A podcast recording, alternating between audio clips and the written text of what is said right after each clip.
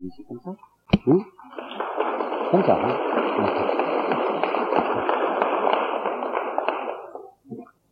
Gilles Vallée, c'est la commune de Paris. J'ai pas l'impression que ce nom dise grand chose à un certain nombre d'entre vous. J'ai fait parfois l'expérience. Qui sait Gilles Vallès? On ne sait pas trop. Alors je me rends compte que c'est plus difficile d'intéresser un auditoire, et en plus qui est bien loin d'être exclusivement français, à un personnage comme Vallès. Quand je parle de Jeanne d'Arc, évidemment tout le monde sait de quoi il s'agit. Vallès, c'est autre chose.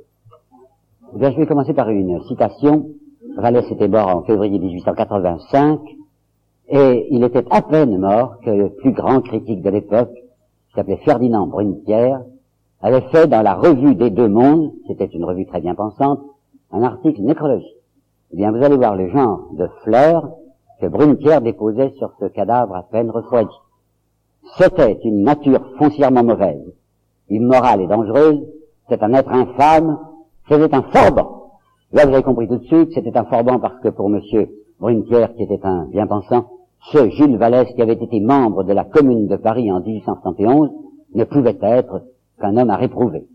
Et c'est la participation de Vallès à la Commune qui fait que, aujourd'hui encore, ce très grand écrivain, je n'exagère pas, quelqu'un qui est, à mon avis, dans la première rangée des écrivains français du XIXe siècle, n'a pas aujourd'hui la place qu'il mériterait littérairement. Alors voici comment je vais construire mon exposé. Trois parties fort inégales. Une grande première partie, où je vais vous montrer la trajectoire de ce personnage avec les heures principales qui seront ces heures de la commune, 1871. Une deuxième petite partie qui ne sera qu'une espèce de, charnière, une transition, pour vous parler de l'écrivain, pour vous montrer que c'est un écrivain valable, comme on dit aujourd'hui. Et dans une dernière partie assez courte, j'essaierai, si je puis, de m'approcher de sa personnalité intérieure, enfin de sa identité substantielle. Alors allons-y. D'abord, ce valet, où est-ce qu'il se situe? Eh bien, en plein 19e siècle français. Il est même encadré par un homme comme Victor Hugo. Lorsqu'il va venir au monde, c'était au Puy. Vous savez, le Puy en Auvergne, en 1832. Victor Hugo a déjà 30 ans. Et il va trouver moyen de mourir avant Victor Hugo. Il est mort le 14 février 85 et Victor Hugo va mourir à la fin du mois de mai 1885. Physiquement, c'est pas un grand monsieur. Je veux dire qu'il est relativement petit. Ce qui frappe, c'est la puissance de sa carrure et c'est son teint. Cet homme qui était né en Auvergne, il est un Français de France, donnait une impression d'Africain. Il avait le teint extrêmement bistre, ocre, si vous voulez. Mais ce qui frappait aussi beaucoup, c'était, paraît-il, sa barbe noire et ses cheveux noirs et ses yeux noirs. Tous les témoins disent qu'il y avait une espèce de lumière noire, comme du charbon brillant, dans les yeux de cet homme. Il était né donc au puits, je vous l'ai dit, et il ne s'appelait pas Vallès, deux et accent grave S, comme il va signer. Son vrai nom est Vallée, deux L E Z, et on ne prononçait pas le Z, Vallée. Son père était un instituteur un instituteur pauvre, instituteur était très mal payé, et qui avait épousé une jeune fille pauvre, extrêmement pauvre, dont les parents étaient des paysans, il s'appelait Pascal, et les parents étaient analphabètes, je veux dire ne savaient ni lire ni écrire. Elle savait un peu lire, un peu écrire, mais faisait beaucoup de fautes de français.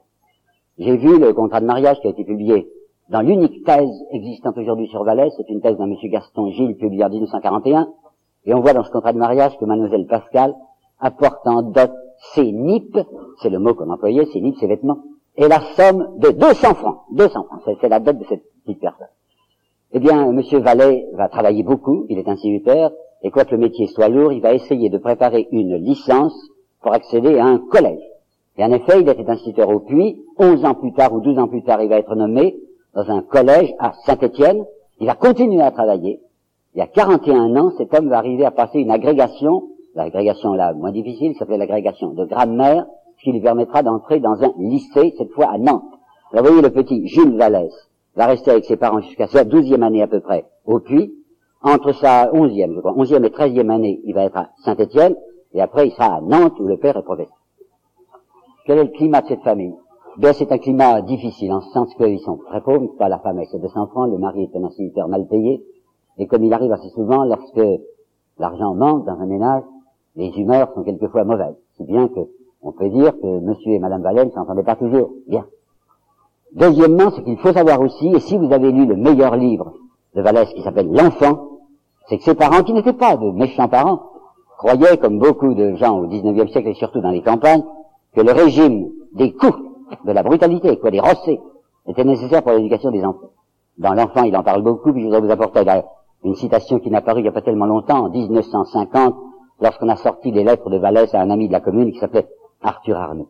Dans une de ses lettres, en souriant, il parle Arthur Arnoux des rossets que ses parents lui infligeaient quand il était petit, a fait parler sa mère. T'as des vers, Jules. Tu prends pas ce que je t'ai donné pour tes vers. Ces vers, ils ont été le prétexte à 70 roulés. Dans l'intérêt de mon ventre, on me foutait des coups de pied dedans. Bon. Autre chose encore, dans ce climat de la famille, à peine est-il venu au monde en 1832, donc, que pendant plusieurs années, l'atmosphère du foyer est, si je puis dire, une atmosphère perpétuelle de grossesse, accouchement, enterrement.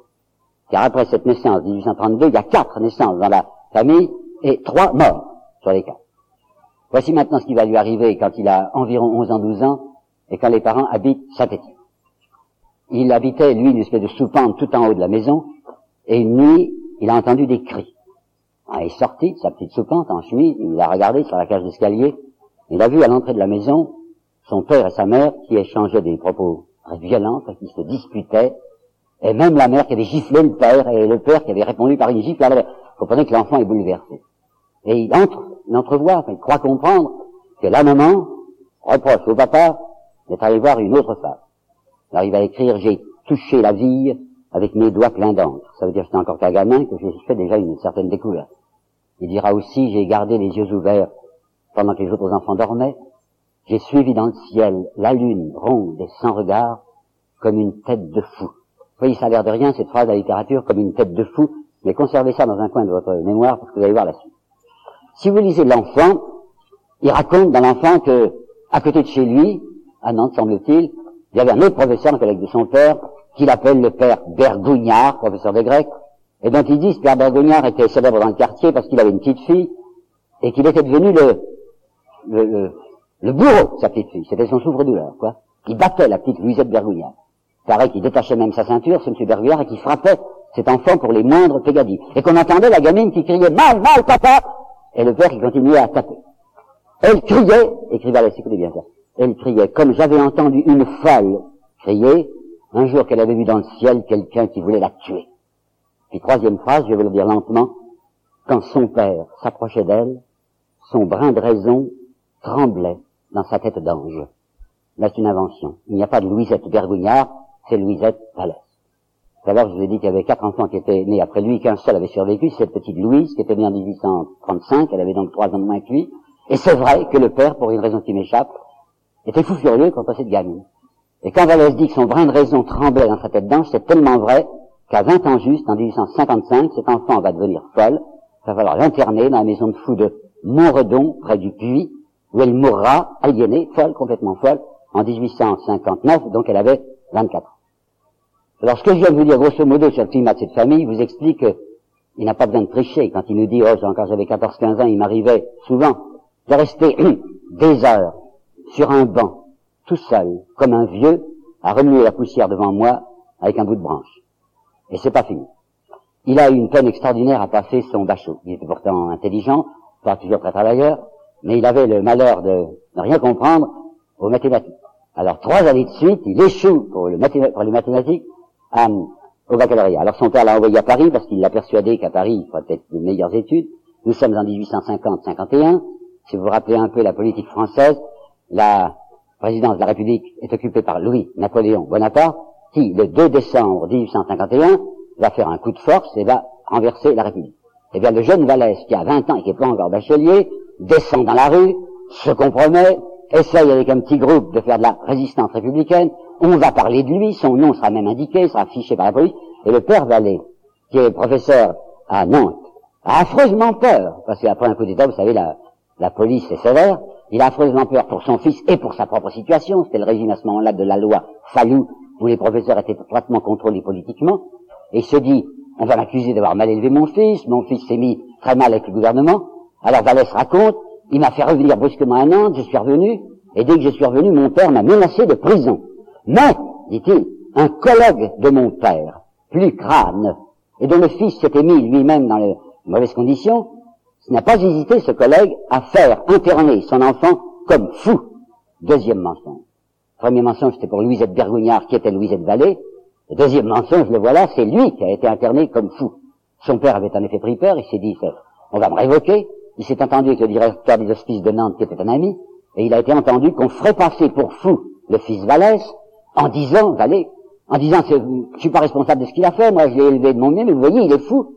Et du 2 janvier au 2 mars 1852, ce garçon qui va avoir 20 ans est dans un hospice de fou. Vous avez le marqué, hein.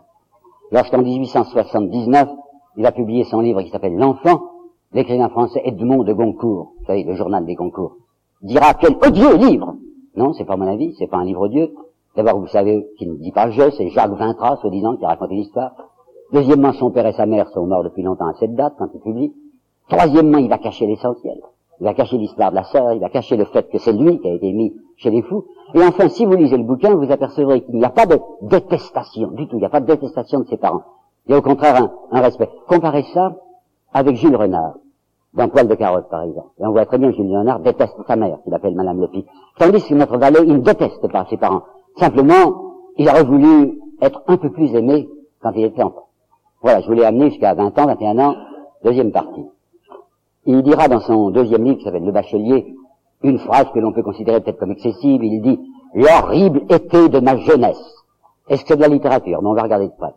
Et alors là que je vous dise, du moment que je parle sur lui, c'est que l'individu me plaît. Parce que je peux faire des livres hostiles, je l'ai fait contre Vigny comme Benjamin Constant, mais je ne fais jamais une conférence sur quelqu'un que je n'aime pas. Mais en même temps, il faut dire la vérité. Et ce que j'ai à vous dire maintenant n'est pas tout à fait à l'honneur de Vallès. On regarde, hein, enfin.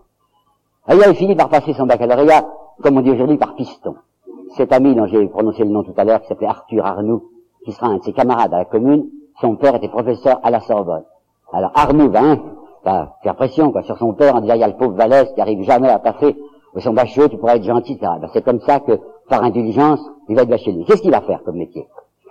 Son père, qui était cet homme courageux que j'ai décrit, hein, qui était arrivé à 41 ans à force de travail à être un professeur agrégé, aurait beaucoup voulu que son fils fit une brillante carrière une brillante carrière universitaire. Il avait même rêvé pour lui l'entrée à l'école normale supérieure, il le voyait déjà professeur d'université. Mais je, notre Jules Vallée ne voulait absolument pas être professeur. Pourquoi? J'ai prononcé il y a un instant le nom de la loi Fallou 1850 qui régentait l'université. Il faut savoir qu'elle est étroitement tenue et par l'Église d'une part et par la police d'autre part. Il y a une lettre de Vallée où il dit être professeur. Pour avoir au-dessus de moi l'évêque, le préfet, le maire, les adjoints, monsieur le premier président, monsieur le procureur impérial, monsieur l'avocat impérial, monsieur le recteur, monsieur l'inspecteur, monsieur le proviseur, ça jamais. Donc, alors, il ne sera pas professeur. Alors, il dit à son père, je vais faire mon droit. Ça n'engageait pas grand-chose, quoi. Il annonce à son père, en lui demandant de l'argent, bien sûr, ce qu'il faut pour s'inscrire à la faculté de droit de Paris. En réalité, il ne fait pas de droit. Et il se mêle à ses anciens camarades de la résistance républicaine pour préparer une opposition républicaine. Et en effet, ils vont préparer, en 1853, un complot que l'histoire a enregistré, qu'on appelle le complot de l'opéra comique. Ils étaient environ une vingtaine d'étudiants qui avaient décidé de tuer, de tuer, s'ils le pouvaient, l'empereur Napoléon III à la sortie de l'opéra comique. Mais vous pensez bien que la police surveille ces étudiants, qu'on sait où ça unissent, que les, les cafés littéraires, cafés républicains sont truffés de mouches, c'est-à-dire d'observateurs policiers, si bien que le 16 juillet 1853, raf, tous les jeunes gens sont arrêtés, fourrés en prison. Laisse en prison le 15 juillet. Les, les 16 juillet. Les camarades vont être chics. Et pour employer le langage policier qui s'impose, ils ne vont pas donner Vallès. Et ils vont dire, ah, vous vous êtes trompé. En arrêtant Vallès, c'est un copain, c'est un camarade, mais il n'était pas dans le coup, il savait rien de notre projet. Si, il le savait. les camarades l'ont protégé, si bien qu'il va sortir de prison le 30 août, il est resté un mois et demi, bénéficiant d'un non-lieu. Mais le garçon, qui sort de prison le 30 août 1853, n'est pas semblable à celui qui y est entré. En prison, il a réfléchi, il s'est dit, mais tout de même, qu'est-ce que ça m'a rapporté de faire de l'opposition républicaine, enfin d'afficher les idées libérales, ça m'a rapporté d'être un mois deux mois chez les fous, un mois et demi en prison, je suis un imbécile, l'important c'est, d'arriver. Et il va raconter dans le bachelier, j'avais lu Balzac, Rubin Pré, Rastignac, des camarades, non, mais des camarades d'ambition, ces gars-là, dit-il. Les histoires de Rubin Pré et Rastignac m'avaient agrippé le cerveau. Alors le garçon qui sort de prison est résolu maintenant à essayer de se pousser dans le monde comme un petit arriviste. Il y a une lettre de lui qui a été révélée dans la thèse dont je vous ai parlé en 1941 à une madame Voilquin, V-O-I-L-Q-U-I-N. Cette Madame Walker, c'est une amie de la famille qu'ils avaient connue à Saint-Étienne, et elle était, comme on dit, la correspondante de Jules Vallée à Paris. Je sais pas si vous voyez ce que c'est. En France, quand une famille où l'enfant est surveillé s'en va à l'extérieur, ben on demande à quelqu'un de surveiller un peu, quoi, puis de renseigner la famille. Alors Madame Walquin donnait quelquefois par gentillesse un peu d'argent à Jules Vallès, mais elle va transmettre au père une lettre qu'elle a reçue le 14 juillet 54, février 54, un, un an après la prison, et dont j'ai retenu deux ou trois phrases. Il lui raconte à Madame Walquin qu'il s'est fait faire un costume de soirée magnifique chez Comon. Comon, c'était le plus grand tailleur de l'époque. Costume qui coûtait les yeux de la tête. Naturellement, il les fait faire à crédit en disant mon père, c'est professeur, vous verrez. Et avec ce costume, il s'était persuadé qu'il allait pouvoir se glisser dans les salons et que, élégant et bien costumé, il allait trouver des relations qui lui permettraient, Dieu sait comment, de se pousser dans le monde. Alors il écrit à Madame Walquin, grâce à mon costume, deux ou trois fois par semaine. Je me mêle à la vie luxueuse et splendide des riches et des grands. Des riches et des grands, c'est gamin qui parle. Mais mon père veut, ne veut pas me payer mon costume. C'est comment je vais être obligé de le. Là, j'ai plus de costume, je suis pas plus aller le salon. Alors c'est la fin de mon avenir. Madame Volka va, comme on dirait dans un langage brutal, elle va cafarder, c'est-à-dire qu'elle va transmettre cette lettre au père. Vous imaginez le coup que ça fait au père Vallée, qui était professeur difficilement là-bas à Nantes, qui envoie des mensualités à son fils, qui apprend brusquement que le fils ne fait pas son droit, mais c'est faire un costume chez comment et qui va se mêler à la vie luxueuse des riches et des grands. Alors il stoppe, c'est fini, il lui coupe les vivres, il n'envoie plus rien. Et Vallès se trouve sur le pavé. Il n'a aucune situation. Alors comment est-ce qu'il va vivre? Ben, Des choses misérables. Il va essayer de s'engager dans une maison de déménageurs à cause de ses épaules. Mais il va rapidement trouver que les pianos, c'est trop lourd. Il va dire ensuite qu'il a essayé de travailler dans une imprimerie. Je sais pas quoi faire, en fait, il ne pas de correcteur d'épreuve, c'est trop jeune. Pas linotype, ça n'existait pas, probablement grouillot, ça y portait les morasses. Non, ça va pas non plus. Il arrive à se faire engager dans un journal, c'est la première fois qu'il va écrire, il une petite plume, comme on dit, journal pour les établissements de bains de Paris, qui s'appelait la Naïade. Et il écrit des histoires lamentables. Ça ne rapporte rien. Mais comme il était quand même bachelier et qu'à ce moment-là, le baccalauréat conservait un certain prestige, il arrive, peut-être par les relations que son costume lui avait valu, à donner quelques leçons dans le monde. Leçons très mal payées.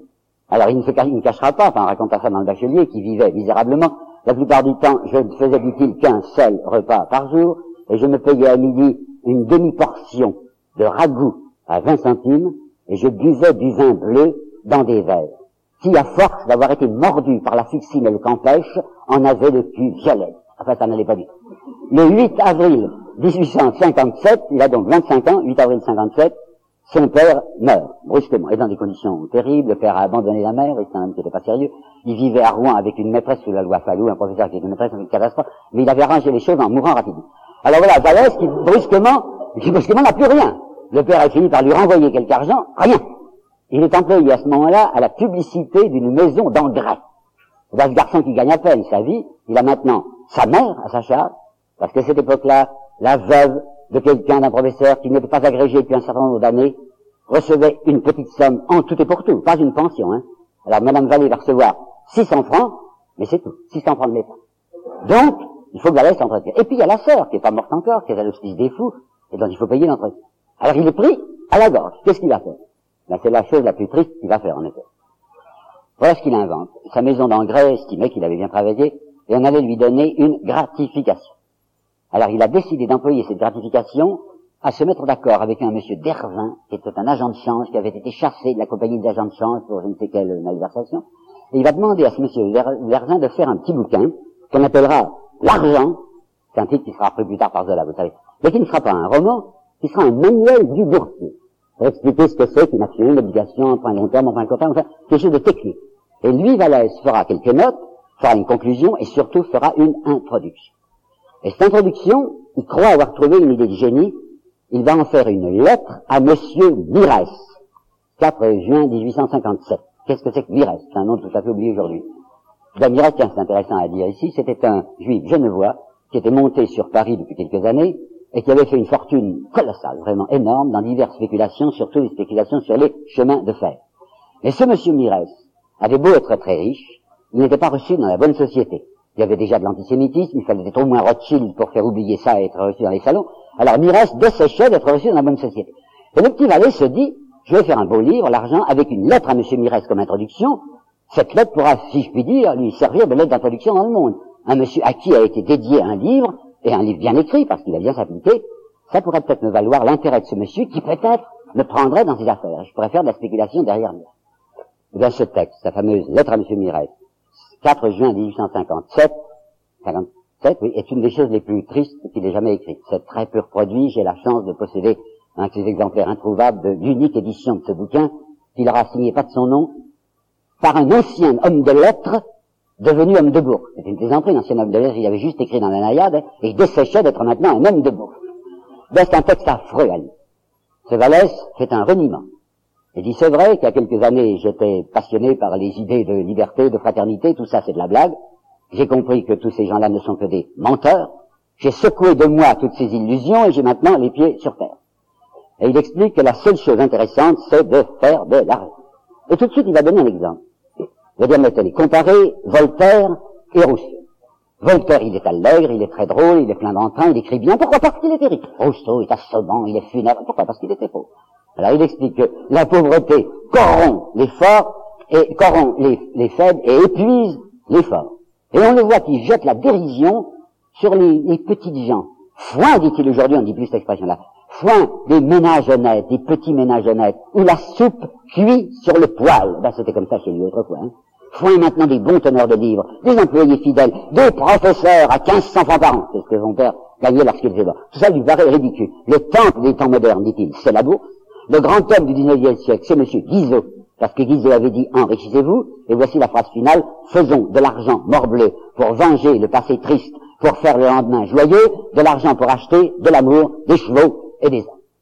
Pas signé, ça, se reproduit dans le. Il attend. Il se dit, M. Mirez va être très honoré d'un écrit pareil. Il va certainement au moins me remercier, probablement me demander de venir le voir et me prendre dans ses affaires. Rien du tout. Mirez ne fait pas semblant d'avoir reçu la lettre parce que c'est un garçon imprudent, notre Valais. Vous savez, il y a des choses qu'on pense, il y a des choses qu'on dit. Je pense que ce qu'a écrit M. Valais correspond exactement à la pensée de M. Mirez. Mais c'est pas des choses qu'on peut imprimer. Ça ne se dit pas parce que c'est beaucoup trop nu. Alors Mirès se compromettrait en recevant le petit Valais, si bien que Valais attend de semaine en semaine une invitation qui ne lui vient pas. Il s'est déshonoré pour rien. Pas complètement pour rien, parce que le bruit a couru dans Paris que ce texte, qui avait du talent, enfin qui était bien écrit, venait de ce monsieur inconnu qui s'appelait Valais. Et le directeur du grand journal Le Figaro, qui s'appelait le Villemessan, de monsieur de Villemessan, convoque Valais chez lui. Alors Villemessan lui dit, c'est vous qui avez écrit ce bouquin. Allez-y, monsieur. Alors il dit, écoutez, je vais vous charger de la rubrique financière du Figaro. Alors Valès Rampeur, il dit, vous savez, finance, moi, je ne suis pas très renseigné. Ah, mais je ne vous, je vous demande pas, je vous demande pas des choses techniques, je vous demande des petites notes sur l'atmosphère, la finance, en fait, la bourse, que vous fassiez quelque chose de pittoresque. Valès dit pas. Alors il est très content, il est déjà bien payé, il fait trois, quatre, cinq, six articles. Et après le sixième, il sans lui, il convoque de nouveau, il dit, toujours la même chose, écoutez, mon garçon, vous ne changez pas. Et Valès dit, mais qu'est-ce que je change? Vous m'avez dans un endroit, la bourse, j'ai dit six fois, que je mange de la bourse, je ne peux que continuer. Alors merci, dit monsieur Villemessin, et voilà Valès qui est congédié. Il retombe sur ses pieds parce qu'on était en train de lancer un hebdomadaire qui s'appelait Le Présent, avec de belles signatures. Il y avait le comte de Lille, il y avait Baudelaire, et le jeune Jules Vallès est inscrit dans la rédaction du Présent. Mais ça durera pas longtemps, et je me réserve de vous dire tout à l'heure, vous verrez pourquoi tout à l'heure, les raisons qui font qu'il ne va pas rester au Présent. Si bien que sa situation redevient ce qu'elle était auparavant, et qu'à 28 ans, le garçon qui a toujours pas de situation trouve je ne sais comment un tout petit emploi de fonctionnaire. Il est expéditionnaire, je sais pas quoi c'est correct. Expéditionnaire à la mairie de Vaugirard, avec 1200 francs par an. Vous vous rappelez, il y a deux ans, il disait, foin des professeurs à 1500 francs, il est trop content d'avoir 1200 francs, ça lui fait 100 francs par mois. De quoi dit-il manger sur une nappe sans ordure et coucher dans un lit sans punaise? Bon, mais ça dure pas longtemps. En 1862, il a donc juste 30 ans, le voilà qui va, comme on dit, à Canossa. Vous savez qu'il avait jamais voulu être professeur en disant je veux pas avoir au-dessus de moi l'évêque, etc. Ben, il dit maintenant, après tout, ce serait peut-être pas mal d'être professeur, mais c'est tard à 30 ans. Il voudrait préparer une licence. Pour préparer une licence, il faut de l'argent, c'est encore plus coûteux à ce moment-là qu'aujourd'hui, il n'a pas d'argent du tout. Alors il va faire ce que font les pauvres quand ils préparent une licence, enfin je connais ça, c'est-à-dire qu'on essaye de se faire pion, vous savez, surveillant d'internat. Alors il demande un poste de surveillant d'internat à Paris, et lui dit, mais quelle ambition, monsieur, il faut commencer par la province. Le pauvre garçon, à 30 ans, est envoyé comme pion, surveillant d'internat au lycée de Caen. Au lycée de Caen, Caen c'était un pays bien convenable, vous savez, qui écoutait ce qu'on disait de Paris, et il y avait un journal qui s'appelait le Moniteur du Calvados. Si vous vous rappelez que le journal officiel à ce moment-là s'appelait le Moniteur, vous pensez tout de suite que le Moniteur du Calvados était évidemment dans la bonne ligne. L'André Vallès, qui n'en est pas un reniement près, et qui oublie qu'il a été jadis républicain, va faire des articles dans le Moniteur du Calvados pour bien se placer. Il y avait à ce moment-là quelqu'un dont on ne parle plus par bonheur aujourd'hui, mais qui avait de la réputation sous le Deuxième Empire, qui s'appelait Eugénie de Guérin. Peut-être connaissez-vous le nom de Maurice de Guérin, son frère, qui a écrit Le Centaure, qui est un des petits poètes, non sans mérite, du romantisme, mais il était orné ou affligé, comme vous voudrez, d'une sœur qui s'appelait Eugénie, et qui, elle, travaillait surtout pour la clientèle, comment dirais-je, enfin, des pensionnats religieux. Alors, voilà, voilà ce qu'il va faire. On avait réuni les lettres d'Eugénie de Guérin en volume. Il va faire un article dans le Moniteur du Calvados, où il dit que toute, toute jeune fille bien élevée doit en s'endormant avoir sur sa table de nuit l'imitation de Jésus-Christ et les lettres de de Guerre. Il mettait le paquet, quoi. Eh ben, ça sert à rien, parce qu'il va, il va être très mal avec l'aumônier, c'est la fin de tout, être mal avec l'aumônier, et il est congé. Alors, à 32 ans, le voilà qui revient à Paris, qui retrouve sa petite situation d'expéditionnaire à la mairie de Vaugirard, on l'a augmenté, je sais pourquoi, il a maintenant 1500 francs par an, comme son père, il en est assez content, et il a 31 ans, et c'est l'année du déclic. À partir de 31 ans, tout à coup, il va, il va sortir. Pourquoi? Parce qu'il se trouve de nouveau à Paris, parce qu'il a repris quelques relations littéraires, et parce que Villemessant, directeur du Figaro, veut lancer un nouveau journal. Il sera directeur de deux journaux. Le Figaro d'une part, l'événement. Il s'est rappelé que ce garçon qu'il a employé un petit moment pour la chronique financière avait du talent, il le convoque, lui dit, je lance un nouveau journal, voulez-vous travailler chez moi? Tout de suite, dit Valette. Fédo, le vaudevilliste Fédo, va lancer un journal qui ne durera pas, qui s'appelle L'Époque. Et il demande à Valette, voulez-vous travailler ou voulez-vous travailler pour l'Époque? Bien sûr. Et le vieux Émile de Girardin, qui avait inventé la presse à un sou, qui avait lancé en 1836 un journal qui s'appelait La Presse, et qui avait fait une grande carrière dans le journalisme, se propose à ce moment-là de lancer un nouveau journal qui s'appelait La Liberté, et convoque également Vallès en disant voulez-vous travailler chez moi? Vallès a maintenant trois, trois rédactions. Il travaille à l'événement, à l'époque et à la liberté, et il gagne beaucoup d'argent. Il va gagner jusqu'à 1500 francs par mois, ce qui à l'époque était une fortune. Un dessinateur qui sera célèbre sous la commune, s'appelle André Gilles, G-I-2-L, racontera dans ses souvenirs que vers 64, il avait rencontré Vallès, qu'il n'avait pas vu depuis plusieurs années, sur les grands boulevards de Paris. Il y avait quelques années, il le voyait un peu clochard, et tout à coup, il avait vu un Vallès suprêmement élégant. Il le décrit même à ce moment-là. L'élégance masculine, c'était des redingotes extrêmement cintrées, avec toutes sortes de, je sais pas, de petits, de godets. Lui, cintré, godet. Bon. Il avait une canne, une canne tordue, qui était extrêmement à la mode. Et il avait surtout un chapeau haut de forme. Ça, tous les jeunes gens élégants portaient un chapeau ça. Mais son chapeau à lui était un gibus d'une taille exceptionnelle. Alors Gilles, Gilles, avez un peu blagué, lui dit, oh, tu es bien beau, mets ton chapeau comme jamais trop haut pour un chapeau d'ambitieux. Et en effet, il, il faisait ce qu'il pouvait pour se faire remarquer, et comme il écrivait dans de bons journaux, eh bien, il se reniait encore plus. Par exemple, il disait, nous autres, que menacent les fusils des déclassés. Ben, les fusils déclassés, c'est lui-même quand il avait tenu un fusil dans la résistance républicaine.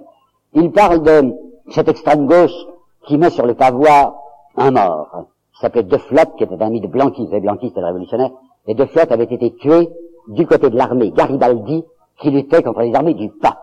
Alors il dit, bon, les extrémistes, ils ont leur De Flotte, mais nous avons nos morts, dit-il. Le lieutenant Pimodin. Alors je me suis renseigné, le lieutenant Pimodin est en effet un officier français qui servait sous la Mauricière dans les oies pontificaux.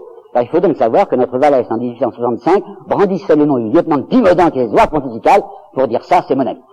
Euh, Gérardin, vieux Gérardin, lui avait dit Valès, avec ce que vous avez dans le ventre, vous allez pouvoir faire une carrière extraordinaire, hein, mais attention, surveillez-vous, pas de politique. Vous savez que Valès venait d'un peu loin. Valès se surveillait, il mettait, comme je vous l'ai dit, le paquet, enfin il en remettait, mais il avait en lui quelque chose qui n'était pas satisfait. Il dit, c'est même pas très bien ce que je fais. Je travaille, dira-t-il, pour une clientèle d'oisifs et d'heureux. J'ai ri, dira-t-il plus tard. J'ai ri au calembour de fils de famille, plus bêtes que des oies. J'ai fait la bouche en cul quand il a raconté une bien bonne. Et, alors, il lui arrive de faire des choses qu'il ne devrait pas faire. Tout à l'heure, je vous disais, pourquoi est-ce qu'il a été chassé du présent? Ben voilà pourquoi. C'était en 1857. Et Cavaignac venait de mourir à ce moment-là. Eugène Cavaignac, c'est ce général qui, pendant les journées de juin 1848, avait ramené la canaille au chenil par des moyens appropriés, c'est-à-dire par la mitraille. Alors il venait de mourir maintenant, en 1857. Et Vallès avait écrit un article extrêmement indécent, osant dire ceci, la mort n'est pas une excuse, et c'est pas parce que Cavaignac est mort que je ne vais pas dire la vérité sur lui, et il avait écrit un article affreux contre Cavaignac. Il avait été immédiatement chassé du président. En 1865, la franc-maçonnerie, il était franc-maçon. Le Grand Orient lui avait demandé une conférence sur Balzac.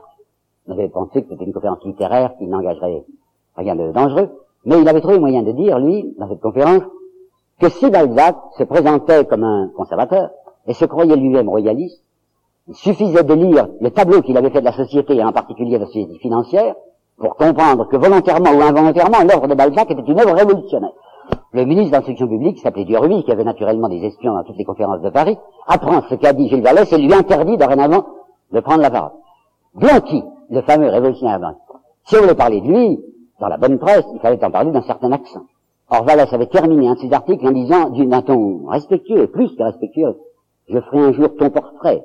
Oh, Blanqui, ça ne pas faire. Et puis voilà qu'en 1864, 65 plutôt, il va parler de nouveau d'un général. Cette fois, c'était pas pour Cavaignac un général mort, mais un général vivant, ce qui est bien plus dangereux. Ce général s'appelait le général Youssouf. Youssouf. J'ai cherché dans la route ce que c'était. j'ai vu que ce général Youssouf, né à l'île d'Elbe, était un Italien. Ça m'étonne un peu. Italien qui s'appelle Youssouf, j'ai l'impression qu'il est plutôt d'Afrique du Nord. Et alors Valès s'était déchaîné contre Youssouf en disant qu'est-ce que c'est que ce traître? C'est quelqu'un qui est venu d'Afrique du Nord pour passer du côté des envahisseurs français, pour tirer sur ses compatriotes. C'est juste ce qu'il fallait pas dire. Alors à ce moment-là, le général Youssouf prend une rage, envoie son état, enfin deux officiers de son état-major à monsieur Girardin, le patron, et exige que le journal La Liberté fasse des excuses et mette à la porte le rédacteur d'un article aussi inconvenant. Valès s'est mis à la porte. La Liberté fait des excuses, et Girardin lui dit, vous avez prévenu mon garçon, hein, vous êtes toqué. Et en effet, il est toqué parce qu'il a des ambitions. Réellement, il a des ambitions. Il est très content d'avoir 1500 francs par an. par mois, il commence à regarder du côté qui sait de l'Académie française. Enfin, quand on est raisonnable, qu'on veut vraiment faire une carrière, qu'on veut devenir un, un immortel, à part entière, enfin, comme M. Gustave Feuillet, Georges Jenner, Henri Bordeaux, Daniel Roth, ben, on n'écrit pas ce qu'il a écrit, lui. Figurez-vous qu'il écrit dans un article, la littérature futile, je veux dire académique. C'est fini, un homme qui écrit comme ça, c'est pas possible. En autrement, il parle de ceux qui sont candidats à l'Académie française et qui, à la porte du Quai Conti, tirent le cordon en criant « Cordon, s'il vous plaît, pour entrer !» Il parle de ceux qui font campagne à l'Académie française avec un drapeau déteint et un veston retourné. Je sais qui parle. C'est des choses impossibles. Et en plus, et en plus, on ne lance pas un journal comme il va le faire, qui s'appelle La Rue. Je vous demande un peu. Pourquoi pas le pavé? Ah, ça avait été le bout, ça avait été le boulevard, ça aurait été convenable. Mais le voilà maintenant qui est fiché, il est sur la liste noire. Il a un mois de prison en février 68, il a deux mois de prison et 2000 francs d'amende en novembre 68, il est en train de se couler, quoi. Et aux élections de mai 1869, il fait la fin de tout. Il y avait des élections, donc, c'est vrai, au suffrage universel, que, que l'Empire dit libéral avait organisé. Et depuis 1863, l'Empire, qui montrait qu'il était un effet très tolérant, laissait une opinion, une opposition de gauche se manifester. Cette opinion de gauche à Paris, c'était, tiens, c'était curieusement, c'était des Jules, comme lui du reste, Jules Favre, Jules Simon Jules Ferry, et il avait parfaitement compris, Vallès, que ces messieurs gauche étaient d'une gauche extrêmement rose, enfin à peine teintée de rose, et que c'était des gens qui n'aimaient pas du tout le peuple. Alors, il va se présenter, il va se présenter à gauche d'un candidat de gauche, ça ne s'était jamais vu, c'était une véritable offense. Déjà Jules Favre, qui va être du gouvernement de la défense nationale dont je vais vous parler bientôt, Jules Favre contre lui une opposition d'extrême gauche du polémiste Rochefort, et lui, Vallès, aux élections de mai 1869, décide de se présenter contre Jules Simon. C'est un véritable attentat. Et Jules Simon, c'est un, pontife de, la gauche, c'est un homme universellement respecté parce que c'est un grand spiritualiste. Il paraît qu'au cours de ses discours, Jules Simon, de temps en temps, s'arrêtait, gardait le silence, fermait les yeux pour recevoir directement l'inspiration du Saint-Esprit. En fait, c'était quelqu'un qu'il fallait absolument pas combattre. Et lui, Vallès, se présente contre Jules Simon comme candidat de la misère. Il sait très bien qu'il sera battu, mais c'est pour une, manifester une protestation. Je vous connais, vous, faux hommes de gauche, il y a au-dessus de vous des gens que vous exploitez. Il est battu, c'est entièrement entendu, mais cette fois son nom est définitivement rayé de la bonne société, et avec ce qu'il a fait en 1870-71, je comprends qu'il devienne pour monsieur Brunetière un fort Alors regardons les grandes heures de Valais, 70-71. La France, vous le savez peut-être, mon pays, déclare la guerre, déclare la guerre, à la Prusse le 19 juillet 1870. C'est une guerre de, surtout de politique intérieure. La France est persuadée, enfin le gouvernement est persuadé que l'invincibilité bien connue de l'armée française va faire de cette guerre un triomphe militaire, et comme le plébiscite qui avait eu lieu à Paris au mois de mai 1870 avait donné des résultats déplorables, puisque le régime avait été mis en minorité à Paris, dans les campagnes parfaites, les paysans analphabètes pour la plupart avaient voté comme disaient les notables, c'est-à-dire les châtelains, les ecclésiastiques, les médecins, mais à Paris, voici les chiffres, 183 000 non, 132 000 oui, 83 000 abstentions. C'est-à-dire que le régime était en très mauvaise position dans la capitale de la alors autour de l'empereur, pas tellement lui, Napoléon III vieillissait, il avait peur d'une guerre, mais l'impératrice, qui se faisait du mauvais sang pour son fils, le prince impérial, en disant papa est bien vieux, bien malade, et une pierre dans la vestie, enfin ça va pas tarder. Alors il va monter sur un trône chancelant. Tandis que si nous faisons une guerre et une guerre victorieuse, ça va redorer le trône et ça va l'affermir. Alors faisons la guerre. C'est pour ça que la France avait déclaré la guerre. Vallès appartenait dorénavant à l'extrême gauche, une extrême gauche qui n'avait guère de doctrine, en fait qui était opposée au gouvernement, et le jour où il y a une déclaration de guerre, le 19 juillet, Vallès va sur les boulevards avec un tout petit nombre, oh, ils sont à peine 200, vous savez, pour faire une contre-manifestation. À bas la guerre, vive la paix. Ça a été très mal accueilli par l'opinion publique, même par l'opinion prolétarienne, parce que tout Paris est soulevé par une idée de guerre. À Berlin, vous savez, les, les Allemands, en fait, il faut détruire. Il y a là une phrase de Victor Hugo que j'aime à citer parce qu'elle est très peu connue sur la chair à canon amoureuse du canonnier. Là, c'est vrai. Les Français étaient surexcités et quelqu'un qui leur parlait de paix à ce moment-là était un traître. Alors Vallès reçoit un coup de poing qui lui ensanglante la figure, c'est tout ce qu'il a recueilli de sa protestation contre la guerre. Mais, vous savez la suite, les troupes françaises sont presque tout de suite battues, des astres de verre, des chars de, et voici les forces prussiennes qui envahissent le sol national. À ce moment-là, Vallès, et la plupart, on pourrait presque dire la totalité, de ses camarades d'extrême gauche, qui avaient été contre l'idée de la guerre, maintenant que le sol national est envahi, mettent entre parenthèses leurs hostilités politiques et sociales à l'égard du gouvernement en disant il faut défendre le sol national. Double réflexe, si vous voulez, le réflexe du français qui défend sa terre natale, et le réflexe de l'homme de gauche qui défend une terre dont a jailli la révolution de 92 et 93. Alors comme maintenant on permet à tout le monde d'entrer dans la garde nationale, Jules Vallès entre dans la garde nationale pour participer à la défense de Paris, et il est même nommé chef de bataille. Vous savez aussi que l'Empire va s'écrouler le, 4, le 3 septembre, puisque Napoléon III est fait prisonnier à Sedan, 100 000 Français prisonniers, dont l'empereur, donc plus d'empereur à leur République, et quand les Parisiens crient « Vive la République » le 4 septembre 1870, ça a un double sens pour eux.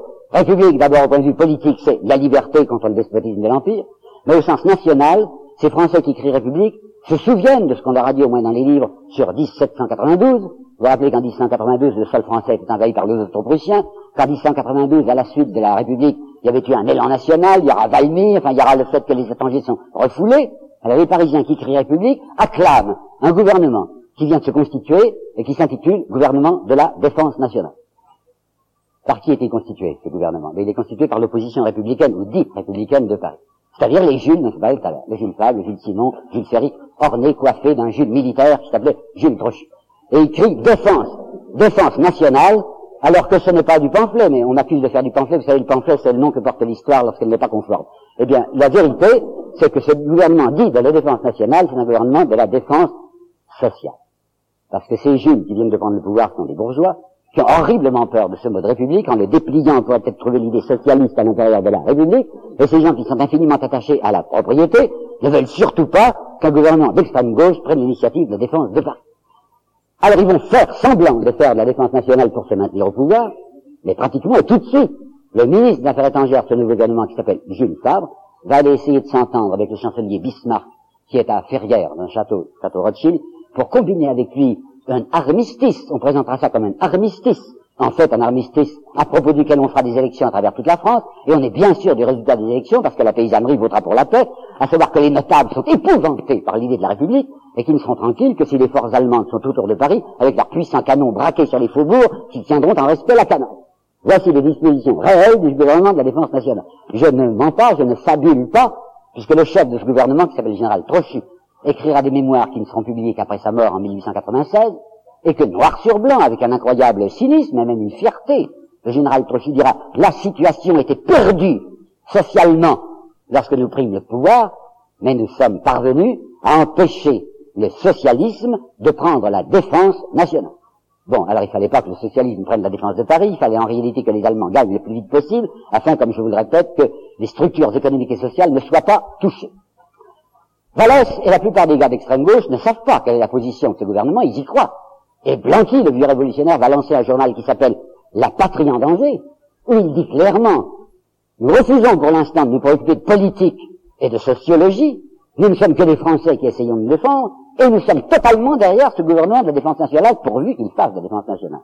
Mais dès le 15 septembre, le même Blanqui va écrire dans La patrie en danger, le cœur se serre au soupçon d'un immense mensonge parce qu'il se demande si ce gouvernement fait vraiment de la défense nationale. Et je vais vous citer maintenant quelqu'un qui ne faisait pas de politique, mais qui avait les yeux ouverts. Le romancier Flaubert, qui dans une lettre privée le 11 octobre 1870, va dire ce qui est en train de se passer à Paris n'est qu'une abominable comédie. Comédie de la part des chefs militaires qui ne veulent pas une victoire de la République, parce qu'ils sont tous bonapartistes, et qui pour rien au monde, dans leur langage, ne voudraient mettre leur épée au service de cette méprisable République, et comédie de la part du gouvernement civil dit de la défense nationale, et qui qu'une idée, c'est la capitulation. Alors on va voir un incident extrêmement frappant auquel est mêlé Vallès, et qui en effet va ouvrir pas mal de regards. La théorie de l'état-major était que c'est pas la peine d'essayer de faire une offensive contre les, troupes allemandes. Elles sont fortifiées sur plusieurs kilomètres de profondeur. On va faire tuer des hommes en vain. On se cassera les dents et les reins dans une opération. Or, tous les critiques militaires, surtout les neutres, c'est fort intéressant de penser les neutres, critique militaire anglais qui s'appelle Blankenberg, et critique militaire suisse qui s'appelle le colonel Lecomte, qui a fait en 1875 une analyse historique et critique de la guerre franco-allemande, tous sont d'accord devant cette évidence qu'il y avait à Paris environ 400 000 combattants, que les forces allemandes autour, puisque Metz n'était pas encore rendu, c'est le 28 octobre seulement, mais jusqu'au 28 octobre, les forces allemandes étaient 160 000 sur 80 km de périmètre. Par conséquent, les forces allemandes n'avaient aucune densité, Et disent ces deux critiques militaires, il suffisait d'une opération bien montée, avec 30 000 ou 40 000 hommes, pour enfoncer de la manière la plus certaine, la plus évidente, c'est l'ennemi allemand. Mais l'état-major passait son temps à dire, on ne peut pas, on fera tuer des gens pour rien. Or voilà que, le 28 octobre, sans ordre, c'est vrai, désobéissant, 400 gardes nationaux, qui s'appelaient les volontaires de la presse, avaient monté eux tout seuls une offensive, pour voir. Ils s'étaient jetés sur Le Bourget, vous savez, la petite localité de Le Bourget, et ils s'étaient emparés Ils avaient enfoncé les lignes allemands. Jubilation dans Paris, Vallès, qui n'avait pas été du coup, se présente à la place, comme dit la place, c'était l'état-major, au Louvre, avec ses officiers du bataillon auquel il appartenait, en demandant, je veux être envoyé là-bas pour aider les camarades, puisqu'on vient d'obtenir pour la première fois un succès, il faut envoyer immédiatement des renforts. Bien, la population parisienne va s'apercevoir que l'état-major refusera pendant 48 heures d'envoyer un seul fantassin, un seul cavalier, un seul artilleur, pas une pièce d'artillerie au Bourget, afin que les Allemands puissent concentrer là toutes leurs forces et reprendre le Bourget, ce qui montrera aux Parisiens que l'état-major a raison et qu'on ne peut rien faire contre les positions allemandes. Ça, ça fait un scandale dans Paris. C'est le 30 octobre. Le 31 octobre, le gouvernement, avec M. Thiers, qui n'était pas du gouvernement mais qui était mandaté à l'extérieur, arrive avec une proposition de nouveau d'armistice, en disant c'est des neutres qui demandent un armistice. Du reste, il faut bien le faire, disait M. Thiers. Savez-vous que la garnison française de Metz, 170 000 hommes, a été obligée de se rendre à cause de la famine. Nous avons perdu notre dernière armée. Donc il faut faire un armistice. Eh bien, Paris marche pas. Et c'est pas seulement la gauche, vous savez, c'est la bourgeoisie de Paris elle-même qui s'insurge en disant mais on nous a trompés, mais enfin, mais qu'est-ce qui se passe? Alors, insurrection, l'hôtel de ville, siège du gouvernement, est envahi, Vallès est là, bien sûr, avec ses camarades d'extrême gauche, et c'est la première fois que va retentir pour de bon un mot qui avait commencé à se murmurer dès le début d'octobre, mais qu'on entend dans tout Paris ce jour-là, commune Aujourd'hui, la commune, ça a l'air d'un mot chargé de prestige et entouré d'éclairs. Mais qu'est-ce qu'il veut dire, pratiquement, la commune? Ça veut dire rien d'autre qu'une municipalité. Hein municipalité. Toutes les villes françaises avaient leur municipalité, sauf pas. Le gouvernement ne pouvait pas permettre qu'à côté de lui, gouvernement, il y ait une autre force, élue par la population et par conséquent dangereuse, et qui représentait une rivalité. Alors on avait décidément refusé qu'il y ait une municipalité. Ce 31 octobre, la presque totalité de la foule parisienne dit, puisque le gouvernement visiblement ne fait pas son devoir, eh bien qu'on fasse des élections, qu'on choisisse un certain nombre de Parisiens, tant par arrondissement, ils sont 90, ils nous font une municipalité, et cette municipalité résolue à se battre contraindra bien les généraux à se battre, et s'ils veulent pas, eh bien on dira nous-mêmes, gardes nationaux, on se jettera sur les troupes allemandes. C'est probablement une folie, si vous voulez, mais enfin c'est ce qui se passe dans la matinée du 31 octobre où on croit que le gouvernement va être renversé. Mais le plus malin du gouvernement, qui s'appelle Jules Ferry, va dans l'après-midi retourner la situation. En envoyant des émissaires dans les quartiers un peu bourgeois de Paris, et en disant, vous, bourgeois, qui, ce matin, vous êtes laissé faire par la gauche parce qu'elle semble crier patriotisme, attention, qui est-ce qui appelle l'hôtel de ville en ce moment? Mais c'est l'extrême gauche. Mais c'est Blanqui. Et Blanqui, c'était vrai. Blanqui, c'est un nom épouvantail. Peut-être que nous n'avons pas encore bien su faire notre métier, mais on va le faire mieux. En tout cas, ne laissez pas une municipalité rouge bien à l'hôtel de ville. Si bien que les gens qui, le matin, avaient crié à bas le gouvernement, l'après-midi se disent, ah bon, mais attention, hein, on ne veut pas que même municipalité socialiste, et ils vont abandonner le mouvement, si bien que le 31 au soir, la partie est gagnée, et les Parisiens sont condamnés à la capitulation. Wallace va essayer encore le 6 janvier, le 6 janvier, de signer avec 110 autres, avec 109 autres, il y a 110 noms, une affiche rouge. L'affiche rouge dit aux Parisiens, mais comprenez donc, vous l'avez déjà vu en 31 octobre, qu'on vous trompe, que ce gouvernement vous conduit à la capitulation. Ça se termine pas. Place au peuple, place à la commune. C'est trop tard. Le 6 janvier, les Parisiens depuis trois mois ne mangent pas. Si, les riches mangeaient pas mal, mais les pauvres mangeaient effectivement, c'est vrai, du rat et du pain incomestible. Ils n'ont plus qu'une idée, c'est que le siège soit levé, qu'on puisse reprendre le travail, si bien que l'affiche n'a pas d'écho, et que le 28 janvier 1871, tranquillement, Jules Favre, annonçant la famine aux Parisiens, dit je suis bien obligé de rentrer la ville, parce que demain les femmes et les enfants vont mourir de faim. Vallès va lancer un journal. Je ne sais pas où il a trouvé les capitaux le 22 février 1870, il va lancer un journal qui s'appelle Le Cri du Peuple. Mais qu'est-ce qui s'est passé entre la capitulation le 22 février? C'est passé les élections. Les élections, 8 février, à Paris et en province, et en province, elles ont eu exactement le caractère qu'avait prévu le gouvernement et M. Thiers. Toute la paysannerie, bien conduite par les châtelains, va voter pour la cessation immédiate des hostilités, pour un régime d'ordre, mais à Paris, pas du tout.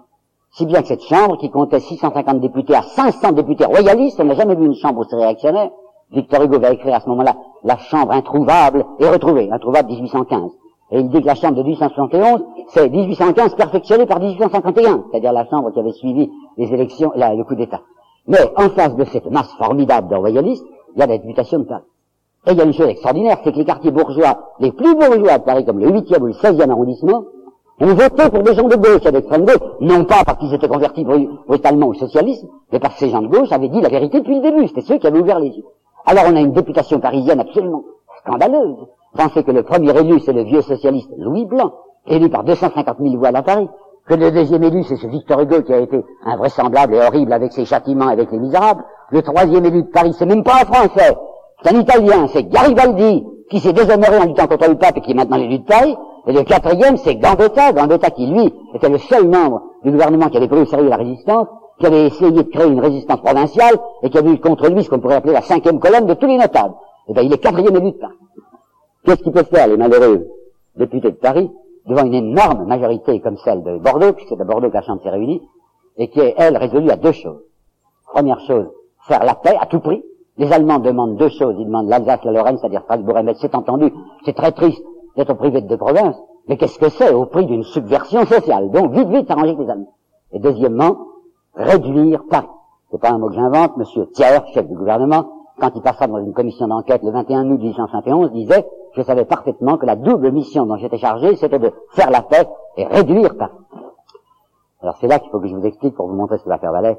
Pourquoi il fallait réduire Paris Qu'est-ce qui est donc arrivé de si grave dans Paris? Pas seulement cette députation de gauche, mais le 8 août 1870, le 8 août, alors que c'est encore un gouvernement impérial, une mesure avait été prise qui était considérée par les honnêtes gens comme de la folie pure.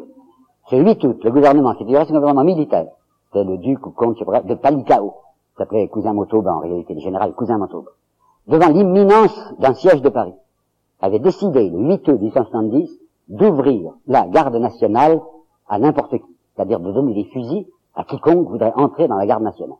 Or, qu'est-ce que c'est que la garde nationale? Ben, Il faut se reporter à la création, 15 juillet 1789, le 13 juillet 1789, la bourgeoisie parisienne avait donné des armes aux petites gens pour les lancer le lendemain contre la Bastille, pour faire reculer le roi qui à ce moment-là avait renvoyé Necker, le roi va prendre peur, il va ramener Necker, mais dès le 15 juillet, la bourgeoisie parisienne se dit c'est très dangereux ce que nous avons fait, bon nous avons gagné en lançant des petites gens, il faut voir que ces petites gens gardent des fusils. Parce que qu'est-ce qu'ils pourront en faire? Peut-être qu'ils retourneront contre nous. Alors ce 15 juillet 1789, on avait payé 40 sous les fusils que les petites gens rendaient, on leur avait donné gratuitement des fusils, ils rendaient, on leur donnait 40 sous, pensez à ce moment-là c'était une fortune, et surtout on avait créé ce que le marquis de Lafayette avait appelé la milice bourgeoise, je te dis, ce mot est un peu nu, on va appeler ça garde nationale parce que c'est mieux. Mais pour entrer dans la garde nationale, il fallait payer son uniforme. L'uniforme coûtait 80 francs, 80 livres, comme on disait. Et un ouvrier à Paris gagnait 400 francs dans l'année. Par conséquent, on était tranquille, on avait entre soi, entre jeunes de bonne compagnie, puisqu'aucun ouvrier ne pouvait payer 80 livres. Alors cette garde nationale, à travers tout le cours du 19e siècle, n'avait jamais cessé d'être qu'une force supplétive au service de la bourgeoisie. Il y avait déjà la police, il y avait l'armée, et en plus, il y avait des bourgeois armés pour porter main forte à ceux qui voudraient qui devait défendre le système de la propriété. En juin 1848, en février, premier accro, le gouvernement provisoire de la Martine, la République, avait laissé armer les ouvriers, il fallait absolument les désarmer, on y avait procédé aux moyens de Cavaignac et des journées de juin, qui avaient retiré ses armes aux prolétaires parisiens. Et c'est là où je tiens à vous apporter une phrase que je ne connaissais pas lorsque j'ai fait mon livre, qui ne m'est venu qu'après, au hasard d'une lecture. C'est une phrase de Maurice Barrès, l'écrivain de droite, vous qui, dans Les Déracinés, en 1898, a écrit la phrase que voici, et que je vais vous dire lentement parce qu'elle va très loin, la première condition de la paix sociale est que les pauvres aient le sentiment de leur impuissance.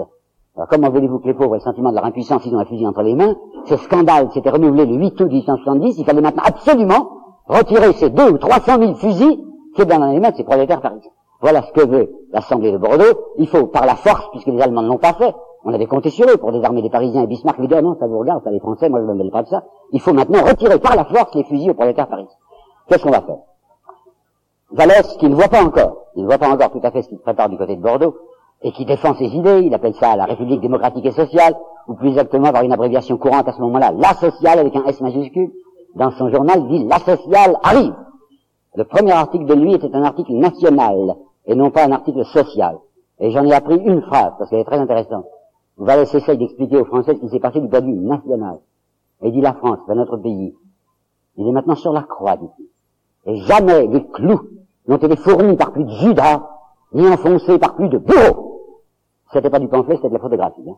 Enfin, il va cesser de parler de ça, puisque c'est fini, c'est une page terminée, quoi. On a perdu la guerre, mais il va parler des questions sociales. Et il va dire, surtout, mais il y a moyen de s'entendre, on l'a bien vu, avec la classe bourgeoise elle-même, quand le 31 octobre, les bourgeois de Paris avaient ouvert les yeux sur ce qui se passait, avaient compris que le gouvernement les trahissait. On doit pouvoir trouver maintenant, même dans la classe bourgeoise, des gens qui comprendront qu'il y a quelque chose à changer dans la structure économique et sociale, et qu'en particulier, il n'est pas admissible que les enfants ouvriers meurent comme ils meurent. Vous n'avez pas idée. Aujourd'hui, on ne sait plus ce que c'était que la condition ouvrière vers 1870-71. Je connais les statistiques. Les enfants de la classe ouvrière mouraient dans des proportions inimaginables. Ils mouraient à 80 sur 100, étant donné ce que c'était que l'habitat ouvrier, et ce que c'était aussi que les salaires. Alors il y avait pas mal de gens autour de Vallès qui n'étaient pas des excités, mais qui disaient, il y a là une chose inadmissible, enfin il y a une asphyxie sociale, on va persuader les bourgeois, il y a moyen, ils sont pas tous des salauds, qu'il faut faire une transformation qui permette aux ouvriers d'élever leurs enfants. Pas par la violence, ça c'est très intéressant.